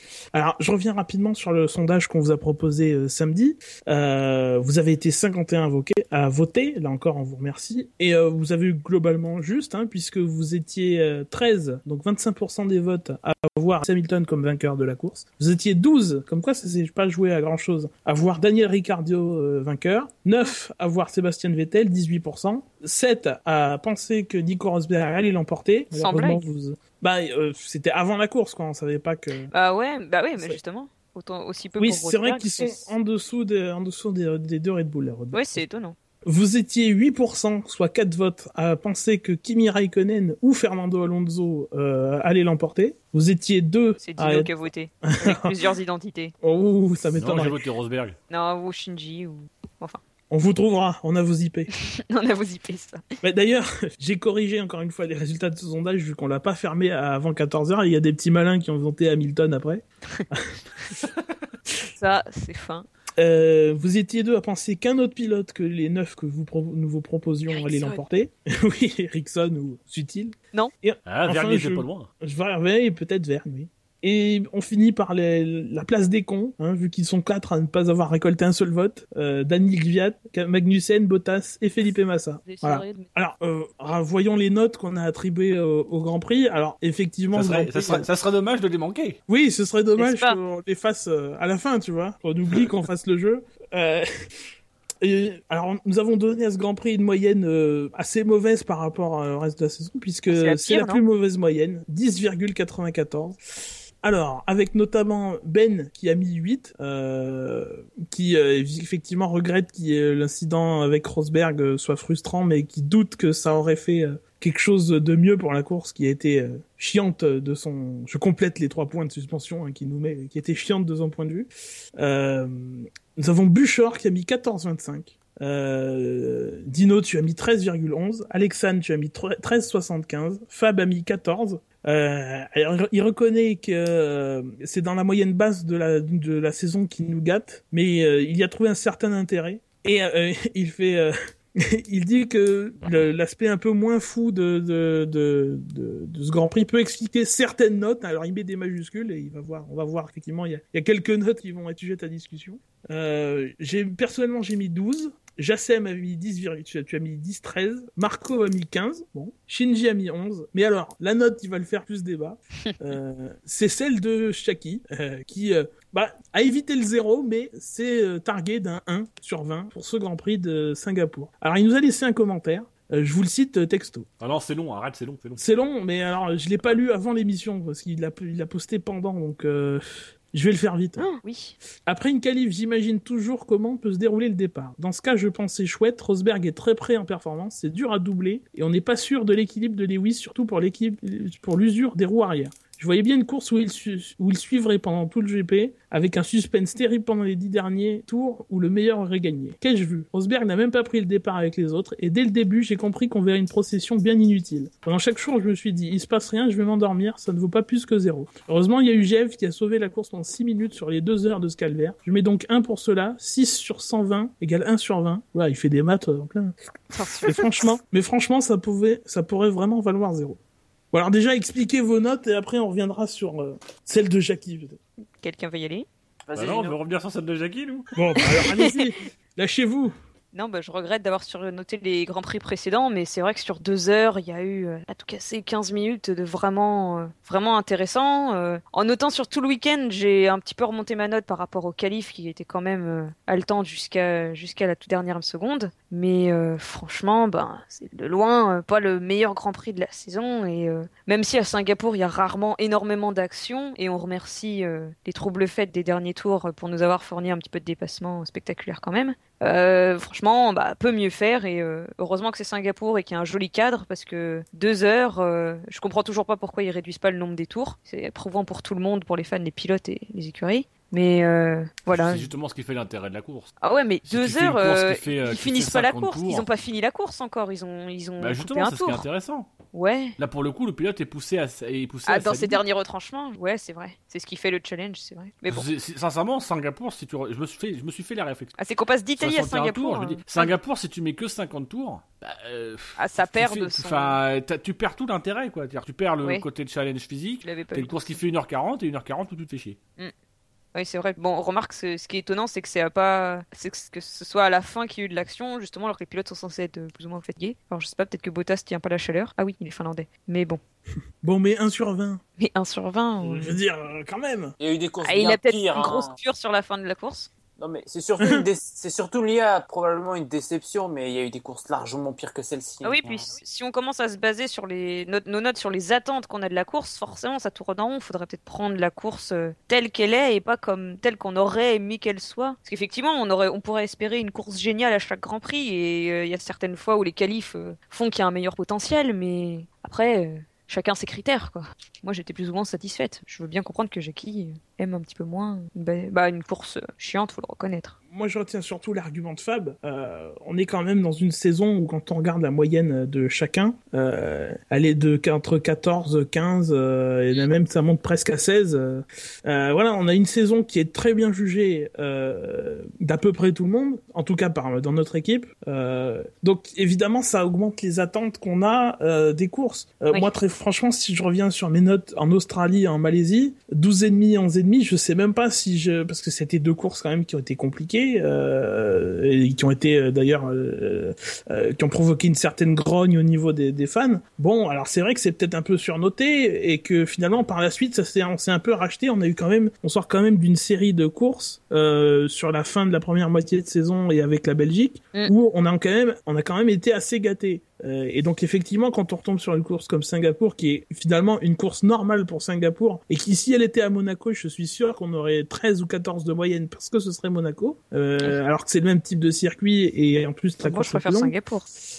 Ouais, eh ben je sais pas. Ouais, Monaco, évidemment, il y a toujours un bonus pour Monaco, mais voilà, ce- comme c'est pas Ouais. Monaco, ben voilà, on met 11 de moyenne et euh, alors que la course pour une course de Singapour, c'est dans la moyenne de Singapour. Après, sans le 1, je pense que la moyenne est déjà un peu plus haute. Oui, bon après, on, il y, a- en a été 10 à noter. euh, bon, Mm. euh, il y a quand même eu un 8 de Ben, euh, il y a un Dans 10 le 1, la moyenne est de, est de Jassem. 12,19. Ouais. Ouais. ouais, remarque, oui, ça plombe. Bah, 12,19, c'est devant la Malaisie. Ouais. C'est le deuxième moins bon, quasiment ex avec l'Australie. Alors que bon, de 11 à la Malaisie, entre la Malaisie et la Singapour, il n'y a pas non plus 10 points de différence, quoi. Non, c'est clair. Euh, la Malaisie, c'était pas un très très souviens pas. un Grand Prix très très intéressant. C'était pas non plus. Mais les notes sont plus homogènes sur la Malaisie. Oui, et puis voilà, je sais pas, il faudrait quand même envoyer à Jackie des cassettes de 2005, euh, de 2002, de 2004, quoi, parce que parce que très franchement, euh, ou pour être plus proche, j'en ai parlé un peu avec Fab euh, tout à l'heure. On s'amusait à trouver des grands prix très très chiants. Il y a eu Valence 2011, c'était quand même un truc, euh, oh, c'était quand même l'hor- l'horreur, quoi. Là, j'ai pas eu Grand Prix l'impression. Le premier Grand Prix d'Inde, euh, effectivement, ça, on l'avait cité avec Fab, euh, voilà. Ou, ou pire, le Grand Prix de Bahreïn 2010, lui, c'est. Il était Avec la cliquette. Ah oui, c'est ça, voilà. C'était horrible. Évite de dire Ah oui, c'est ça, quand j'ai dit la cliquette juste avant. S'il te plaît. Moi, pour, pour revenir sur le, sur le 1 de Jackie, euh, euh, je, je pense sincèrement que c'est une, une note provoque. C'est-à-dire que. euh, Oui. Pour qu'on en parle. Il est réussi. Comme le 19 Ouais, pour qu'on en parle et, et pour, euh, euh, j'ai envie de dire aussi par rapport à certains, à certains excès que lui a pu ressentir.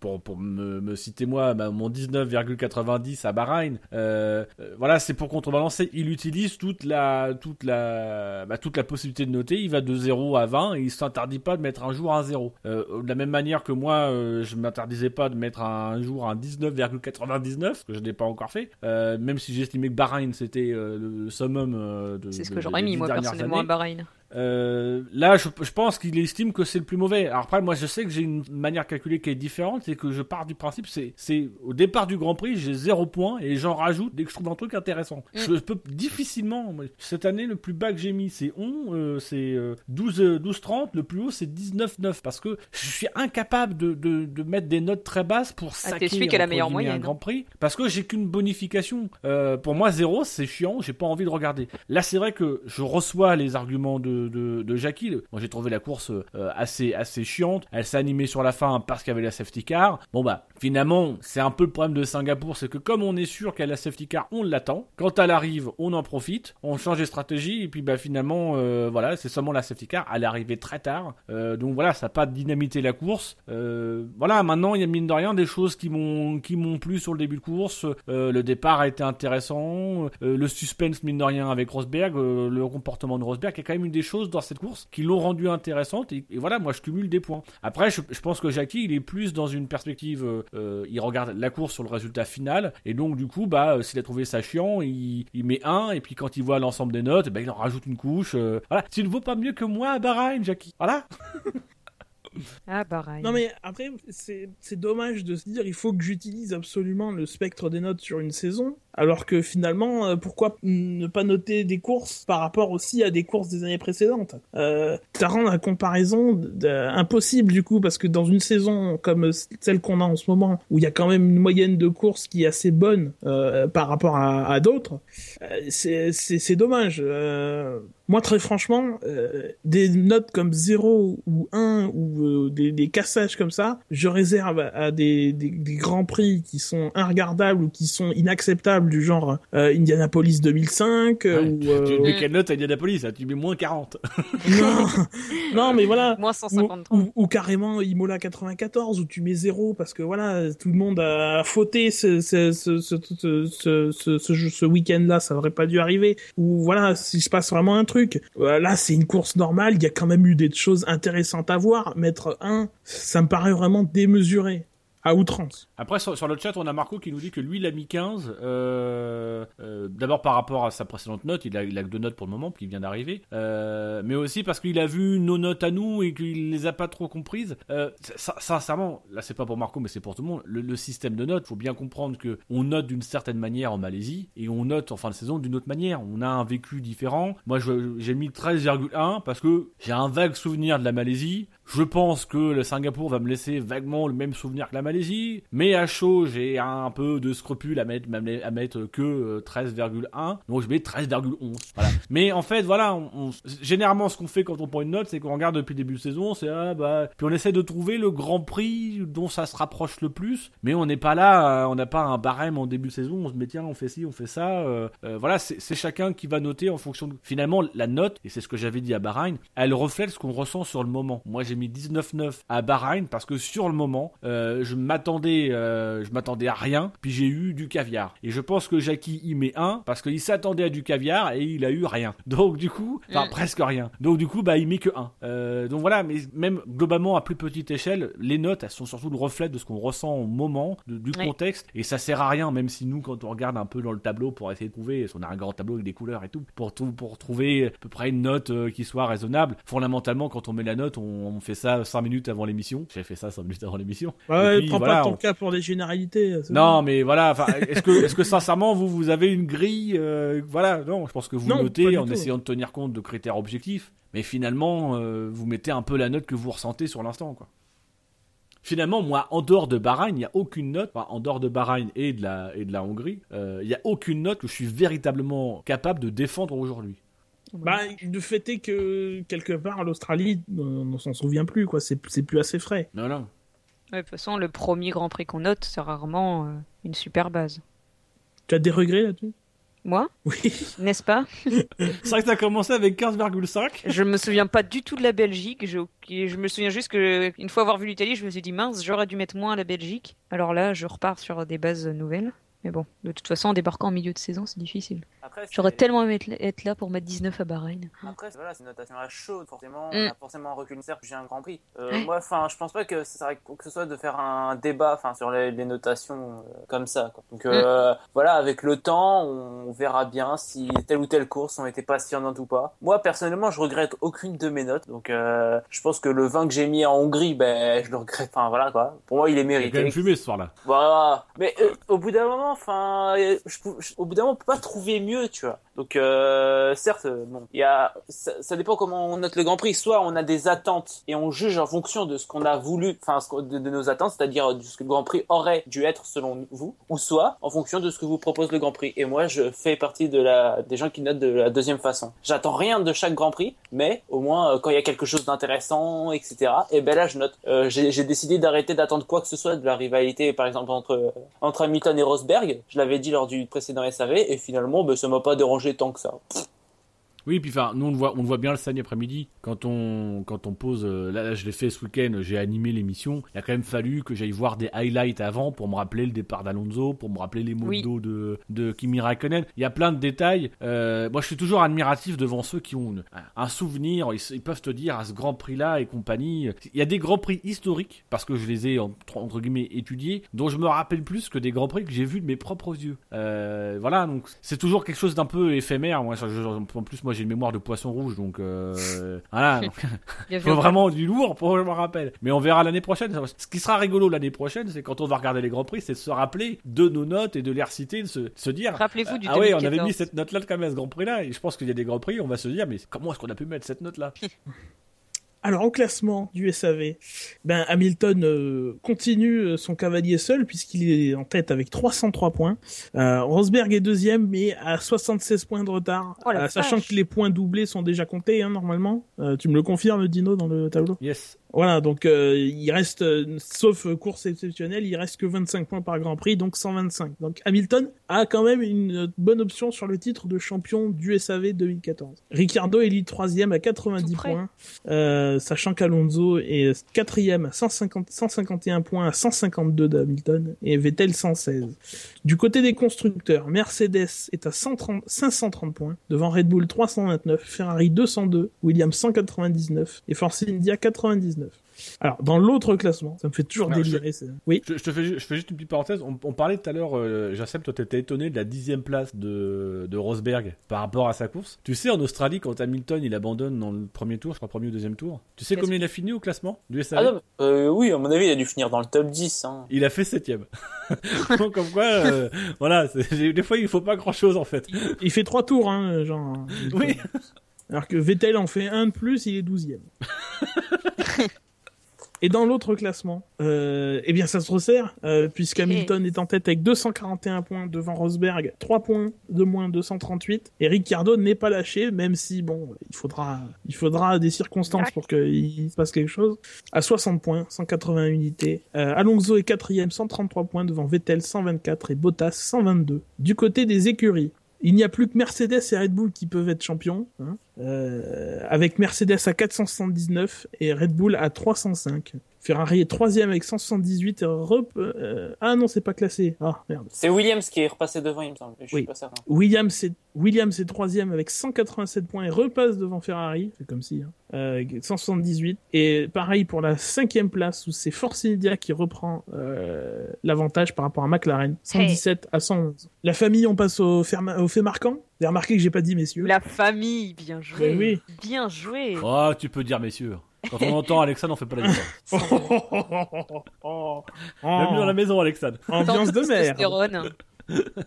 Alors, revenons d'abord sur le, le fait marquant du, du, Grand, du Grand Prix d'Italie. Euh, vous avez été 84 à voter. Est arrivé dernier avec 4 votes. Alors, il y a 4 votes. 4 votes. Voilà. Euh, c'est vrai qu'il y avait 5 personnes pendant cette émission. Oh, l'anarchie. Oui, Ouais, enfin, 4,5. hein. oui, oui. bon. Il y en avait Oui, un qui servait quel- pas à grand chose. Je dirais mais pas qui, quel- mais. euh, Quelle moitié? Euh, est arrivé cinquième, Gviat, il est le premier hors quota, mais surtout pas le dernier. 5% des voix.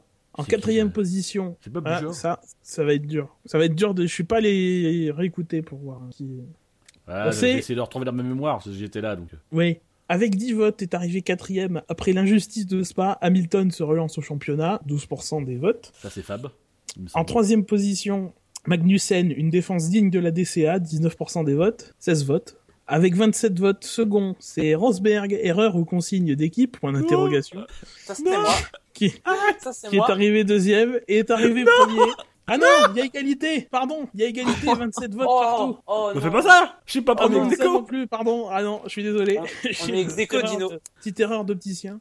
Euh, 27 votes également. À Monza non plus. Greenpeace nous a pas fait chier, mais Montezemolo oui. 32% des votes, 27 votes. Il y a égalité pour la première place. Oh non, ça mérite d'être premier, ça. Oh, non, non, non, non, non. On vote, il y a que moi qui ai le droit de voter, c'est premier. Non, mais Oh là là. quelle démocratie, bravo. Le SAV de la F1 est aussi bien organisé que la FOM, voyez-vous. voyez. Y a... Ah, bah non, l'anarchie. Hein. Bon, de toute façon, euh, Alexandre et moi n'étions pas là euh, lors de cette émission. Battons-nous. Donc euh, déjà, euh, vas-y Alexandre, je t'en prie. Et on verra après pour les deux, les deux gagnants de la semaine dernière. Euh, je laisserai Vergne à Jassem. Je voulais faire un tir groupé sur Vergne et Pérez, mais tout le monde s'en tape de Pérez, donc... euh, Bref. C'est vrai que c'est con de vouloir faire un tir groupé Vergne-Pérez. Eh, c'est les deux remontées mécaniques de la fin de course, mais après... euh, Fais un truc sur Vergne. Ressort pas poli avec Jassem. Les, les SAV d'or, je sais, mais depuis ce Elle ressort des intitulés de vieux SAV d'or je sais pas, je pense tout le temps à cet exemple-là. À chaque fois que quelqu'un fait une super remontée, tiens, il a pris le, il a pris le télésiège celui-là. Mais enfin bref. Euh, quelque chose comme le volant de Rosberg relance le championnat, même si c'est pas exactement le volant. mais- Je note ça texto Ouais, le volant de Rosberg relance le championnat. Il y a Shinji qui s'en occupe euh, de saisir le sondage. Oh, Merci. c'est magnifique. Merci Shinji. Je te revaudrai ça. Je range mon stylo aux quatre couleurs. Oh, il allait mettre des petites couleurs pour chacun. en plus. Euh, non, je suis non, non, je suis pas. Ça fait clic, c'est saoulant. Je, je tiens à ma virilité, donc euh, non. Oh, excuse-moi. Hein. Euh, alors, moi, qu'est-ce que je vais mettre? C'est le gars qui fait comme s'il n'avait pas préparé alors que c'est écrit. Euh, donc, comme lors des essais libres, virgule, Vergne était pressé d'en finir. Vous avez pas vu les essais libres? Euh, pas les 1. C'est eu 3, j'ai vu. Il a eu des petits problèmes, euh, bon, d'ordre, euh, Intestin. voilà, d'ordre intestinaux, euh, Il avait la d'ordre chiasse. digesti- Mais en d'ordre gros, digestif. abonné à la dernière place. Mais il était le premier à arriver aux toilettes. Il a été chronométré. Ah, Il a- 35 secondes, 6 dixièmes, c'est pas mal. Oh, waouh, champion. Alors, Dino ou Jassem? Jassem ou Dino? Ah, vas-y, Jassem. 50-50. Euh... Je vais pas faire sur Vergne, Vergne, c'est trop facile. Ça a Oh, déjà déjà pris. on l'a laissé exprès. Ah non, je viens de te dire. Ah, Euh, Kevin Comme vous écoutez pas Gus Gus, c'est dégueulasse. C'est fou, hein. C'est vrai que ce que dit Gus Gus n'est pas toujours très intéressant. Mais quand même, faites un mais effort. c'est pas le cas, de- c'est le cas de tout le monde. ça. Alors, j'ai bon, bof. hein. Kevin Magnussen, une course qui restera dans les annales. Oh là là. Tin, tin, tin. Et ça Il y tourne combien de beaucoup. haine, là Ça, ça tourne beaucoup autour de ça, avec entre ça et celle de Verne. Et donc Dino. Alors attention, je vais clasher mon propre camp. Oh merde. Il auto-remue le couteau dans la Et plaie. j'ai envie de proposer, pour une fois, la safety car n'a pas joué en faveur de Fernando Alonso à Singapour. Oh, c'est trop facile. Oh Enfin, je dis, je tape contre mon propre camp. Bah, peut-être pas pour longtemps. Pas fort. Pourquoi? Nelson Piquet Junior revient? Ah ouais, mon rêve. Oh non, pitié Je préfère qu'on ramène Glock ou quelqu'un d'autre comme ça. Qui ça? Ah, même le fils de Oh. Glock, Ah, mais attends. s'il en a un. Mais il en a un Ah. ah bah, du Tiens, coup, en parlant de je- fils 2, on a le, le, le fils de Michael Schumacher qui a remporté, euh, je crois que c'est une un, champ- un championnat euh, de, de, de karting. J'ai vu ça vite fait. Il était deuxième et c'est cool parce que pour- comme ça, ça nous fait une question pour le quiz en moins pour la semaine prochaine. Ah, Oh là là là. C'est le mec qui... Il a un petit fichier Excel où il note plein de sujets de questions et à chaque fois il les barre. Bon, Non, ça j'ai vu, c'est que j'ai- c'est que j'ai vu ça. Bah, tu sais pourquoi tu l'as vu Parce que je t'ai passé la, la Gazzetta et tu l'as vu là. Bah oui.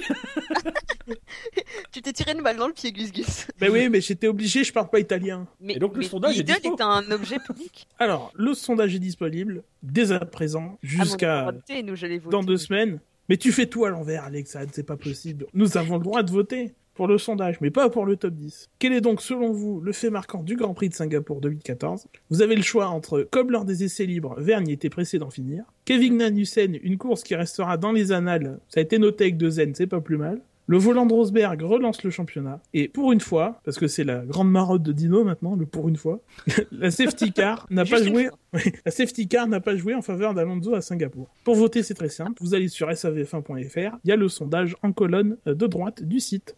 Juste sous euh, le euh, l'encadré des, des Golden Blog Awards, si je ne m'abuse. Oui, qu'on rappellera tout à l'heure. Comment tu comment t'es en train de bésiller le conducteur Mais de c'est pas possible, mon conducteur. Mais qu'est-ce que il est tout, il est tout triste là de se voir ainsi Ah, déjà, il y, en- y a un. Il fallait pas qu'il y en ait un, tu vois, ça ne fait que, que tout. Oui, quand on fait de très bonnes émissions, quoi, il y a pas de conducteur. Bref, on va passer Ambiance au de drive merde. Ambiance de merde. Mais on va passer au drive-thru. Donc je vous écoute. Euh, ah ouais merde. Euh, moi, j'en avais bien un, mais c'est un peu répétitif de taper toujours sur les mêmes. Mais j'aimerais bien Mais comprendre. non, vas-y, fais-toi plaisir. J'aimerais bien comprendre le cas Maldonado. Bon, je sais, on en parle à chaque fois, mais comment se fait-il que quand il y a quelqu'un qui dépasse les limites, qui les dépasse bien, ce soit toujours lui? Est-ce que c'est juste un manque absolu de pas de respect pour le boulot des autres, mais en gros, je m'en fous, je fais ce que je veux, de toute façon, c'est pas moi qui paye? Est-ce qu'il est vraiment trop confiant en lui, qu'il se dit ça passe? Bah non, ça passe pas. Est-ce qu'il il a juste une malchance incroyable et il se foire euh, sur chacun de ses de ses pas des coups d'éclat, on dirait, euh, c'est péjoratif dans ce cas-là, mais je, je sais pas, je, je comprends pas pourquoi, effectivement. euh, J'aime pas toujours taper systématiquement sur les mêmes, mais là, quand même, euh, il se l'inflige toute seule, celle-là. je, je crois très sincèrement, pour avoir euh, relu une interview que j'avais traitée à l'époque sur fanf1.com euh, euh, de lui, où il, où il pensait que c'était normal pour un rookie de faire autant de fautes. À l'époque, c'était en 2012. Je crois très sincèrement qu'il n'a pas conscience du niveau d'exigence qu'est être un pilote de Formule 1 Formule 1. et du niveau de euh, perfection entre guillemets qu'on attend d'un pilote Mm. de Formule 1 dans, ce- le nombre d'erreurs et la- dans le, la gestion de son de, de, de ses performances. Je pense qu'il a vraiment pas conscience de qu'il lui manque quelque chose à modifier euh, par rapport à ça et c'est très difficile pour les écuries qu'il a employées comme Williams ou Lotus de venir voir Maldonado et de lui dire euh, dis donc euh, bon euh, il faudrait voir quand même travailler là-dessus quoi parce que bah parce que c'est lui qui avance l'argent et que bon si s'il veut ben il va le mettre dans une autre écurie d'ailleurs ce qu'il s'est pas privé de faire avec Williams même si visiblement Williams s'en sort très bien sans lui Ah, ça, c'est clair que Williams, il le regrette pas. C'est d'ailleurs étonnant. Ce... Non, c'est que Massa a apporté quand même un financement conséquent. Qu'ils arrivent à compenser autant. Je sais pas combien de- sponsoring. Il... Enfin, c'est pas perdre, c'est qu'ils ne le gagnent pas, mais. mais Williams c'était pas tant des problèmes financiers qu'ils avaient que des problèmes organisationnels euh, qu'on a rappelé il y a une ou deux émissions euh, sur le fait qu'ils se rejetaient la faute les uns les autres et qu'ils corrigeaient pas leurs problèmes techniques. Ah, C'est plus là-dessus qu'il se fait le, le, retour de Williams au premier plan euh, cette Ouais. année que euh, par rapport à des problèmes financiers. C'était des problèmes en interne.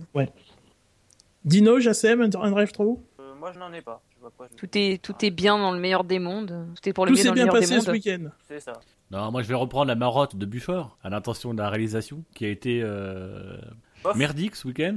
Euh, C'est-à-dire que certes, Singapour la nuit c'est joli, les lumières c'est beau, ce serpent lumineux qui qui se glisse entre les buildings de Singapour, qui enlace la Marina Bay, c'est merveilleux. Mais quand tu regardes un Grand Prix et que t'as un hélicoptère à la con qui filme une Sauber qui doit faire à peu près 3 mm à l'écran pour te la montrer faire les trois quarts du tour du circuit en disant oh il est beau le circuit, ça juste ça t'énerve et on y a eu le droit en essai libre, en qualif, en course. Euh, voilà, on n'a pas eu une réalisation d'un Grand Prix, on a eu la réalisation de de de- de- d'un d'un Michael Bay euh, qui nous montrait un spectacle. euh, voilà, c'est la course n'était plus intéressant. Ce qui était intéressant, c'était que les voitures passent dans la rue. Euh, voilà, et de nuit. Alors moi, sincèrement, ça m'a fatigué parce que euh, même, alors le pire, c'est même en qualif, dans des phases importantes de qualif, où tout ce que tu as envie de voir, c'est quand même le moment où les pilotes se battent, euh, etc. avec leur voiture. Tu n'as rien vu. Et j'ai trouvé vraiment là, je peux même pas dire catastrophique parce que finalement, elle est réussie avec l'objectif qu'on lui a fixé, mais c'est vraiment le- l'exemple type de ce qu'on demande à la, réalisation aujourd'hui. C'est entre guillemets du sensationnel, du, du sensationnel, c'est nous montrer des choses. Euh, bah, je peux comprendre que vu les couleurs qu'ils nous ont mis sur les à côté euh, à cause de Singapore Airlines, le vert, le, le jaune, caca, ma moutarde, je sais pas quoi, je sais pas, et le bleu, ils se sont dit les gars, on filme le circuit mais pas de trop près, hein, parce Non. que ça pourrait faire dégueulasse. Mais euh, mais voilà quoi, c'est c'est faut que ça reste une course, même si c'est un décor qui est splendide etc. Faut que ça reste une course et quand même dans des phases cruciales, des des, des, des qualifications ou des bagarres, on s'est retrouvé à avoir des bagarres, euh, à voir deux voitures entre les arbres. Il y avait un plan. Tu suivais une voiture, elle passait derrière un immeuble pour ensuite tourner et ensuite passer sous des arbres. Tu la voyais au bout de 10 secondes. Et Il y a alors, un tout petit, par Oui, y moment, tu l'as deviné entre deux feuilles. large. Et ça, ça, sincèrement, ce week-end, ça, ça a été énervant. Et malheureusement, c'est une tendance qu'on constate, euh, Mm. quel que soit le sport. Euh, Mm. euh, Peut-être déjà dit, mais quand on voit la réalisation de certains matchs, notamment par des réalisateurs français à, à la Coupe du Monde, euh, qui coupent, euh, de, qui font des plans d'à peine 10 secondes en moyenne. D'ailleurs, il y a un article très intéressant sur les cahiers du football euh, sur le sujet. Euh, voilà, ils font des, des, des plans, enfin, une réalisation très dynamique, mais du, du, coup, on voit pas pas grand chose de ce qui se passe sur la piste, mais euh, enfin sur sur le terrain en l'occurrence. Mais euh, enfin voilà, c'est une tendance qu'ont euh, les réalisateurs, alors sur la pression de qui, peut-être des diffuseurs ou des, ayants droit ou je sais pas, mais voilà, à faire une réalisation euh, qui est pas en, rapport avec le, sport et euh, et euh, ses considérations euh, stratégiques ou euh, voilà de suivre une course, mais le spectacle autour de la course plutôt que voilà. C'est vrai que depuis le début de l'année, on a plus vu la copine de Sutil que Sutil lui-même. Ah mais ça c'est une maladie quoi. Il faut qu'il se fasse, euh, il faut qu'il se fasse piquer le, le, ré- le réalisateur. Ah ouais, non, mais je- il, a, il a fait une fixette en fait On n'en sur. a rien euh, à sur- cirer. Mais ce week-end, c'était intéressant. Ah oui, mais parce Bah, oui, que. oui, c'est vrai, ce week-end, on l'a vu souffler. Même- Là, ça a apporté entre guillemets une information, parce que tu, tu sentais que voilà, il y avait même la photo, le, le- le passage où on montre Rosberg à côté de sa copine dans le garage. Euh, Ouais. Entre guillemets, ça rajoute, ça rajoute quelque chose à la course. Ça fait un peu Euh, de comprendre des trucs. Mais c'est point vrai que la d'orgue. plupart du temps, ils font des plans. euh, Le, le point d'orgue, c'est le plan sur le dernier arrêt de Lewis Hamilton sur le muret où tu vois pas l'arrêt en fait. Mm. Tu vois la réaction du muret euh, de, sur l'arrêt, mais tu, finalement tu vois pas l'arrêt qui finalement dure 4 secondes 7, tu ne sais pas pourquoi, alors que Non, tu vois qu'en fait ils ont pris leur temps pour nettoyer l'aileron avant et ont que, nettoyé et que les voilà. gomme. voilà. Ah, C'est qu'ils leur ont montré après au ralenti, sinon. Heureusement qu'ils leur montré parce qu'on l'a pas Ah, vu en clair. live.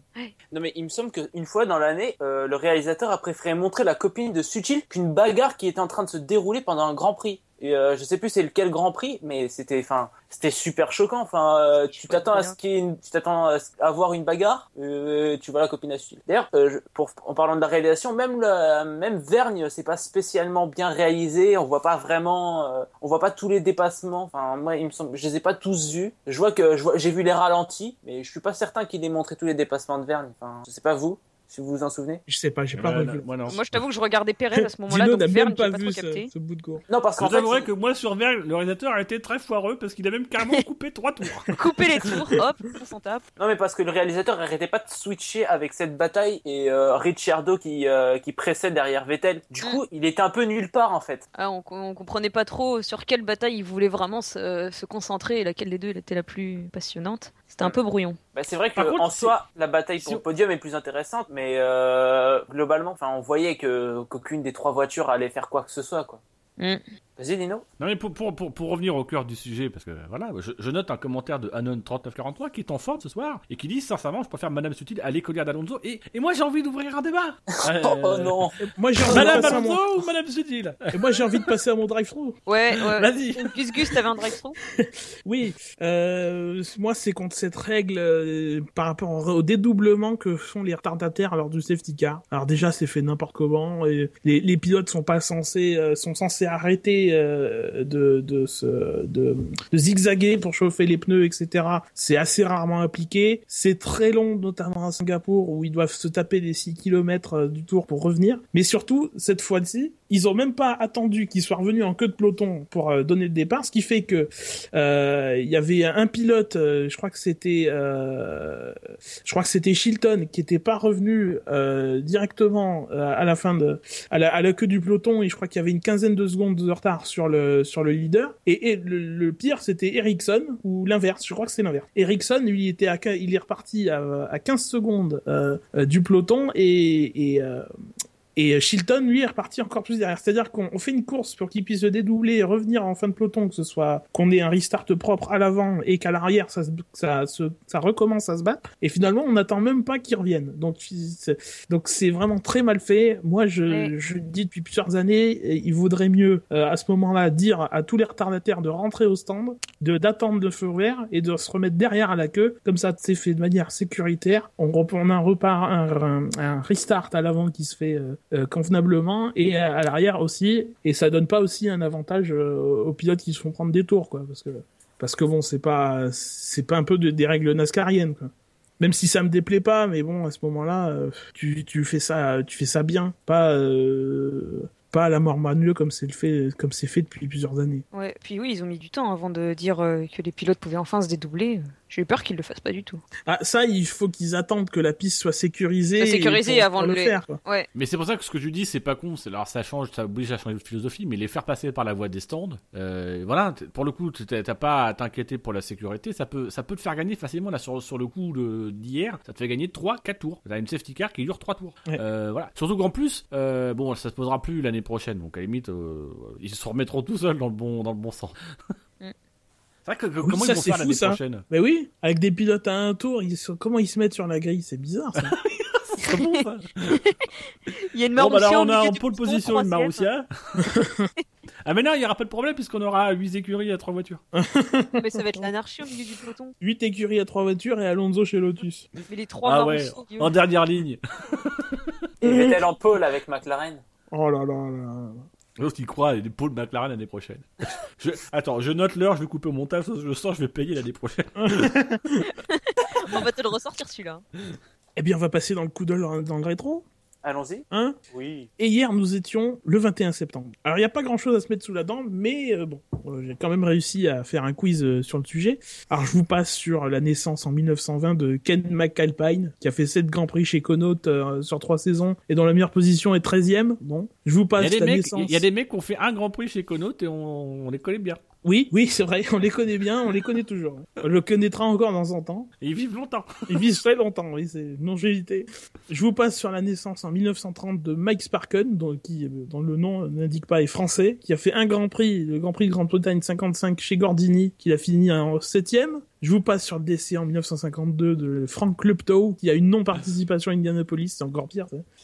Par contre, je vais vous parler vite fait euh, du Grand Prix du Portugal 86, remporté par.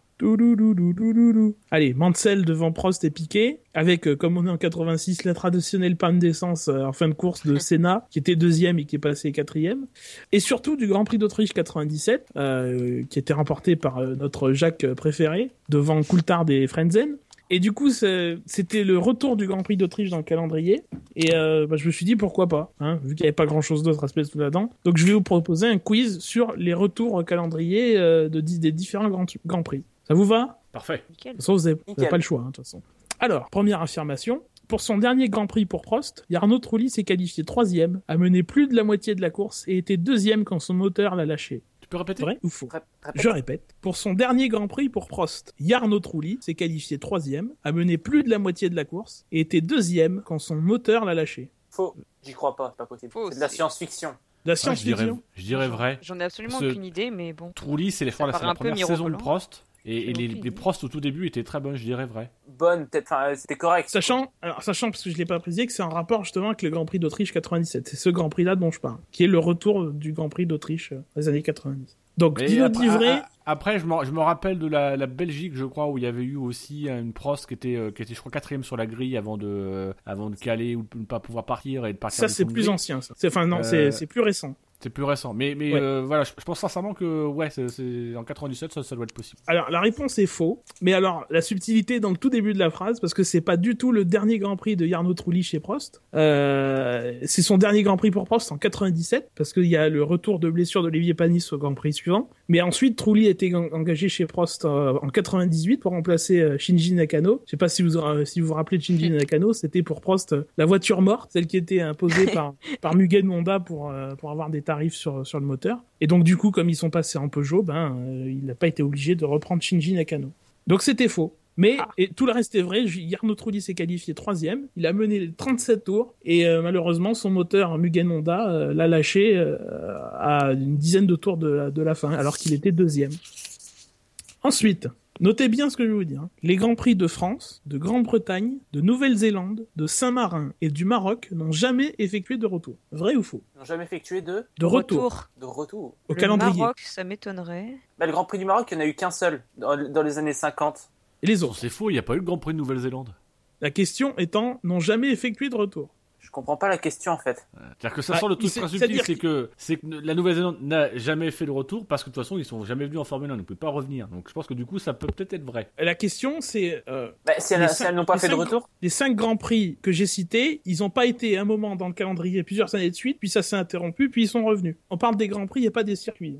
Donc t'as dit France, Nouvelle-Zélande La France, la Grande-Bretagne la Nouvelle-Zélande, Saint-Marin et le Maroc. Ah, Saint-Marin, oui, parce qu'il y a le, le, le circuit euh, de Imola qui a été Grand Prix d'Italie une année. Donc je pense que du coup, il n'y a pas eu Ah. de Grand Prix de Saint-Marin cette année-là.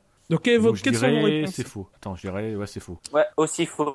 Oui, bah oui. Il y en a au moins un dans la liste quand même. Mais alors lequel forcément. Ah, bah oui. Je dirais Saint-Marin. Moi Saint-Marin. aussi, Saint-Marin. Alors, effectivement, la réponse est faux, mais c'est pas Saint-Marin. Ah. Ah. Alors, la Grande-Bretagne, il y en a eu un, il y en a eu un chaque année depuis Oui, 1950. c'est ça, celui-là, c'était sûr. Euh, le Maroc, effectivement, il y a eu qu'une seule édition en 1958 euh, dans la banlieue de Casablanca et malheureusement ça s'est soldé par euh, le décès de Stuart Lewis, euh, Lewis Evans qui était pilote justement chez Connaught, euh, l'écurie de Bernie Ecclestone, la première écurie de Bernie Ecclestone. Mm. La Nouvelle-Zélande, effectivement, comme le dit Dino, il n'y a pas eu de Grand Prix, donc il n'y a pas eu de retour par définition. Tout simplement.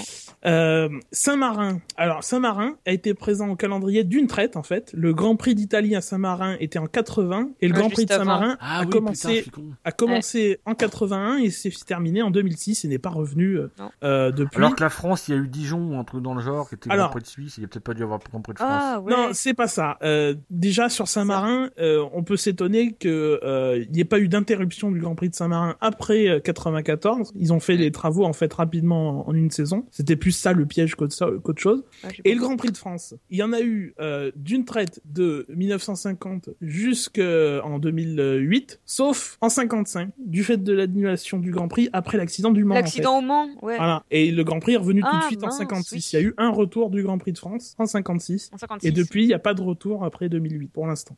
Ah, bien vu. Troisième euh, affirmation. On a trouvé.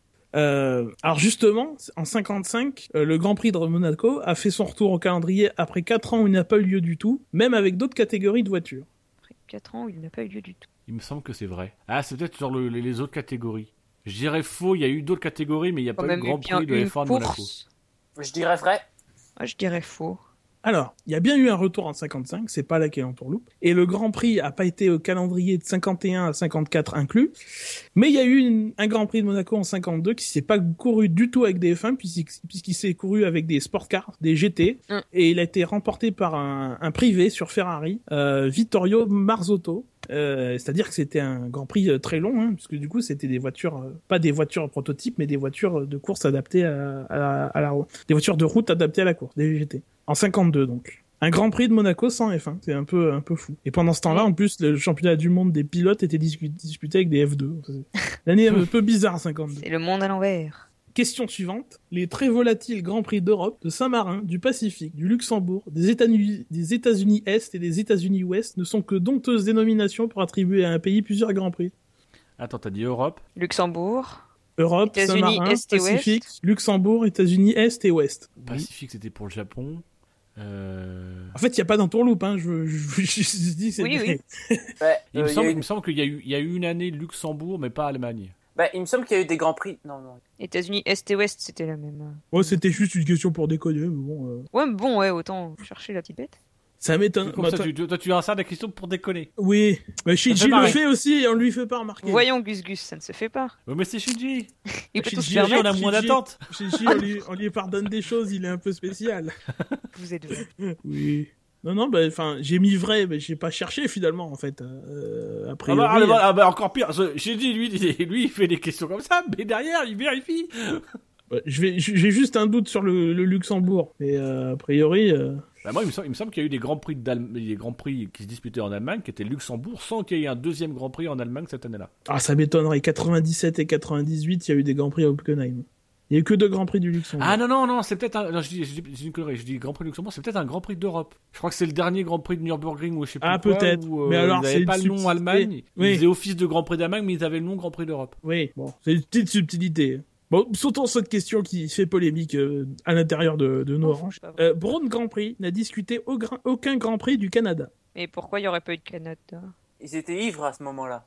Mais non, mais parce que c'est- il y y y a eu, y a, il y a Ivre, eu virgule, quelques années là où il y avait un Grand Prix Canada qui fait tous le les deux ans. Non, je- attends. euh, Ah, tu disais, Kubica, il a gagné en 2000, euh, 2008. Oui, Kubica a gagné 2008, un an après son crash. Ah non, mais il y a, Ah il y a non, pas, non, non, non, non. Attends.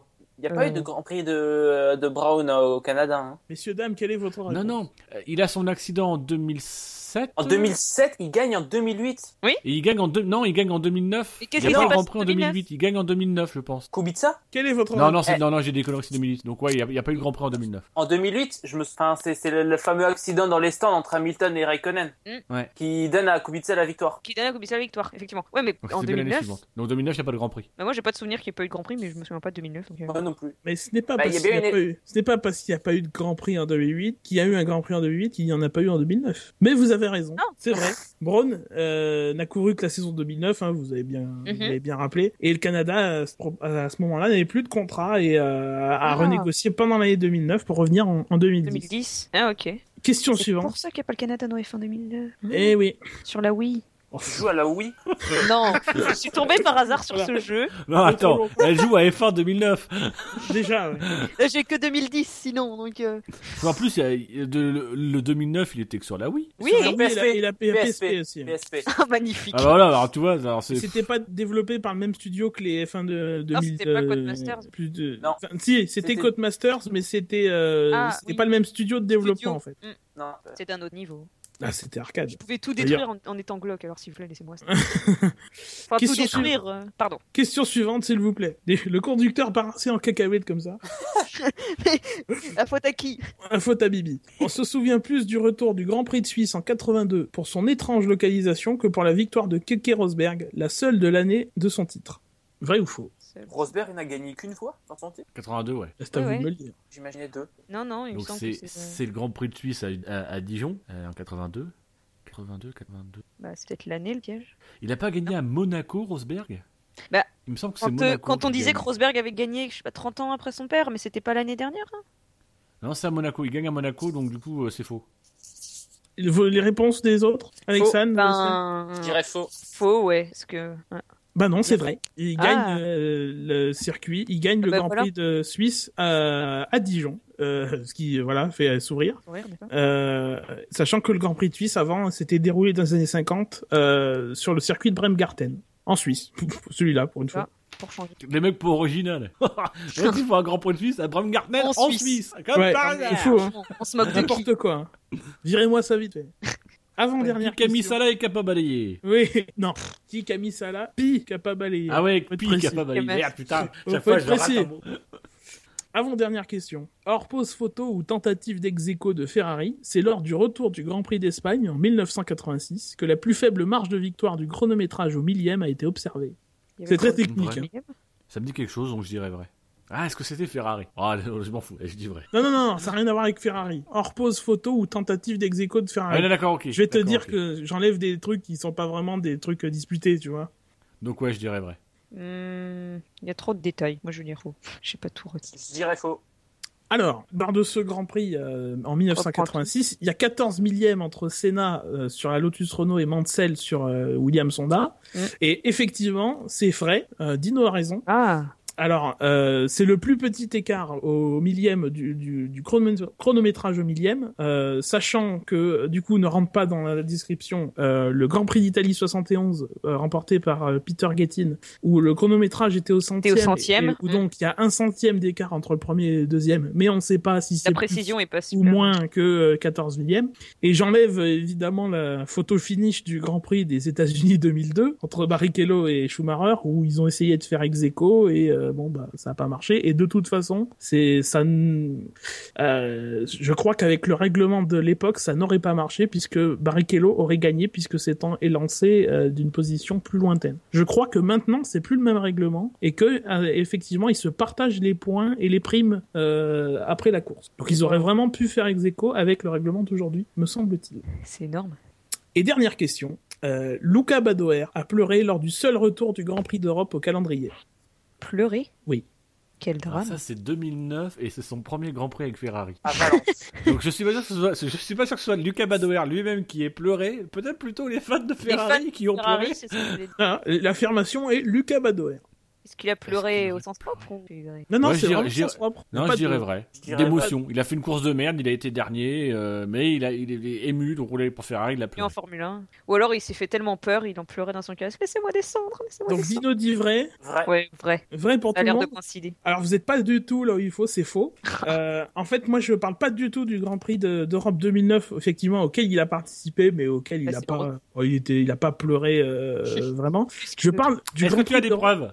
J'ai pas de preuves, mais euh, Ah bah voilà, donc ça se trouve c'est vrai. On- on- si ça se trouve c'est vrai, si ça se trouve c'est vrai, mais de toute façon c'était pas l'objet de ma question. Je vous parle du Grand Prix d'Europe 1999 où euh, à Ah, une quinzaine de tours de la fin il était quatrième sur sa Minardi, mais il a eu euh, une panne euh, de transmission je crois qui Ah l'a oui, fait non, abandonner et il Ah était oui. en larmes sur le bord de la piste. C'est horrible. Mais alors à ce oui, moment-là pourquoi c'est faux? À ce moment-là pourquoi c'est faux? Bah, Ah, Parce le que c'était pas le, le seul retour. retour du Grand Prix d'Europe qui euh, effectivement n'était pas présent en 98 mais était revenu en 99 mais avait fait son tour en 93 à Donington euh, après euh, trois Grands Prix d'Europe dans les années 80. Mm. Et je compte même pas euh, les titres de Grand Prix d'Europe qui dans les années 50 étaient distribués à tel ou tel Grand Prix par saison Ça, juste parce que.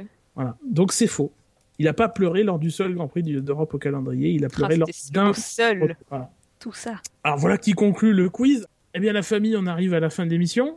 Euh, L'occasion pour moi de vous rappeler euh, que nous sommes sur iTunes, euh, sur Pod Radio, sur le canal Alpha, sur Podcast France, euh, sauf si vous avez un bloqueur de pub à ce moment-là, euh, voilà. Sur Facebook, sur facebook.com slash le SAVF1, sur Twitter, arrobase le SAVF1, sur YouTube, euh, peut-être même sur Google+, il paraît, c'est un truc de malade. Euh, par rapport à Twitter, alors vous pouvez retrouver nos comptes personnels sur le site du SAV, savf1.fr, tout en bas de la page, euh, sachant que vous pouvez ajouter euh, désormais euh, Alexandre qui est avec nous euh, sur le arrobase Timo. Mais oui, mais c'est pas grave. Arrobase vais- Timo underscore Checofan et euh, Marco qui nous a rejoint euh, la semaine dernière. Arrobase Marco 21000. Euh, nous sommes aussi au Golden Blog Awards et pour ça vous n'y couperez pas. Il faut voter pour nous une fois par jour, sachant qu'il existe une application officielle GBA 14 que vous téléchargez pour l'instant sur Android et qui viendra bientôt sur iOS et Windows Phone et qui vous permet, si ça marche bien, de voter une fois supplémentaire pour nous. Donc n'hésitez pas, Ah oui. profitez-en. Apparemment oui. Ça marche Là, on a le droit de se toujours, connecter sur toujours. toutes les adresses IP qu'on veut. Essayons de ne pas trop magouiller quand même. Vous connaissez notre, euh, notre position officielle et vous devinez notre position officieuse. Voilà. La F1 sur internet, c'est sûr. SAVF, Euh, enfin, SAVF1.fr. Ah, c'est sympa, ça, c'est bien ça. Tu couperas pas le silence là, j'espère, par contre. Non, il va se couper tout seul. oui, De lui-même, il va venir et. parce que le SAV de la F1, c'est. Leur famille. En couleur. Oui, C'est parfaitement rodé Un petit peu un désorganisé. aux petits oignons. c'est tout, tout est dans l'ordre. Tout est à la place qu'il devrait avoir. Voilà. Tout est sous Rangé, contrôle. rangé et tout. En plus, mais t'es Tout bien est organisé. J'avais fait un double écran pour tout avoir sous les yeux et ben voilà. Bravo. Eh bien, merci de nous avoir suivis. Et euh, comme d'habitude, merci à vous les, les chroniqueurs d'être venus. Et on se quitte évidemment avec ce moment de réflexion qui est le, le proverbe de, de Dino. Dino, c'est à Oui. toi. Je, je, je voulais rendre un hommage. euh, normalement, c'est un proverbe euh, britannique euh, ce week-end, et je vais m'autoriser une petite incartade. Oh là là. Ce- je, Dis-nous. je vais quand même faire un proverbe britannique. Non, je vais lancer Je le générique rappelle- tout de suite. Ah non, c'est vraiment, c'est un vrai proverbe britannique. À, à quelques voix près, ça aurait pu ne plus être un proverbe britannique, mais un proverbe C'est écossais. Mais c'est un proverbe britannique.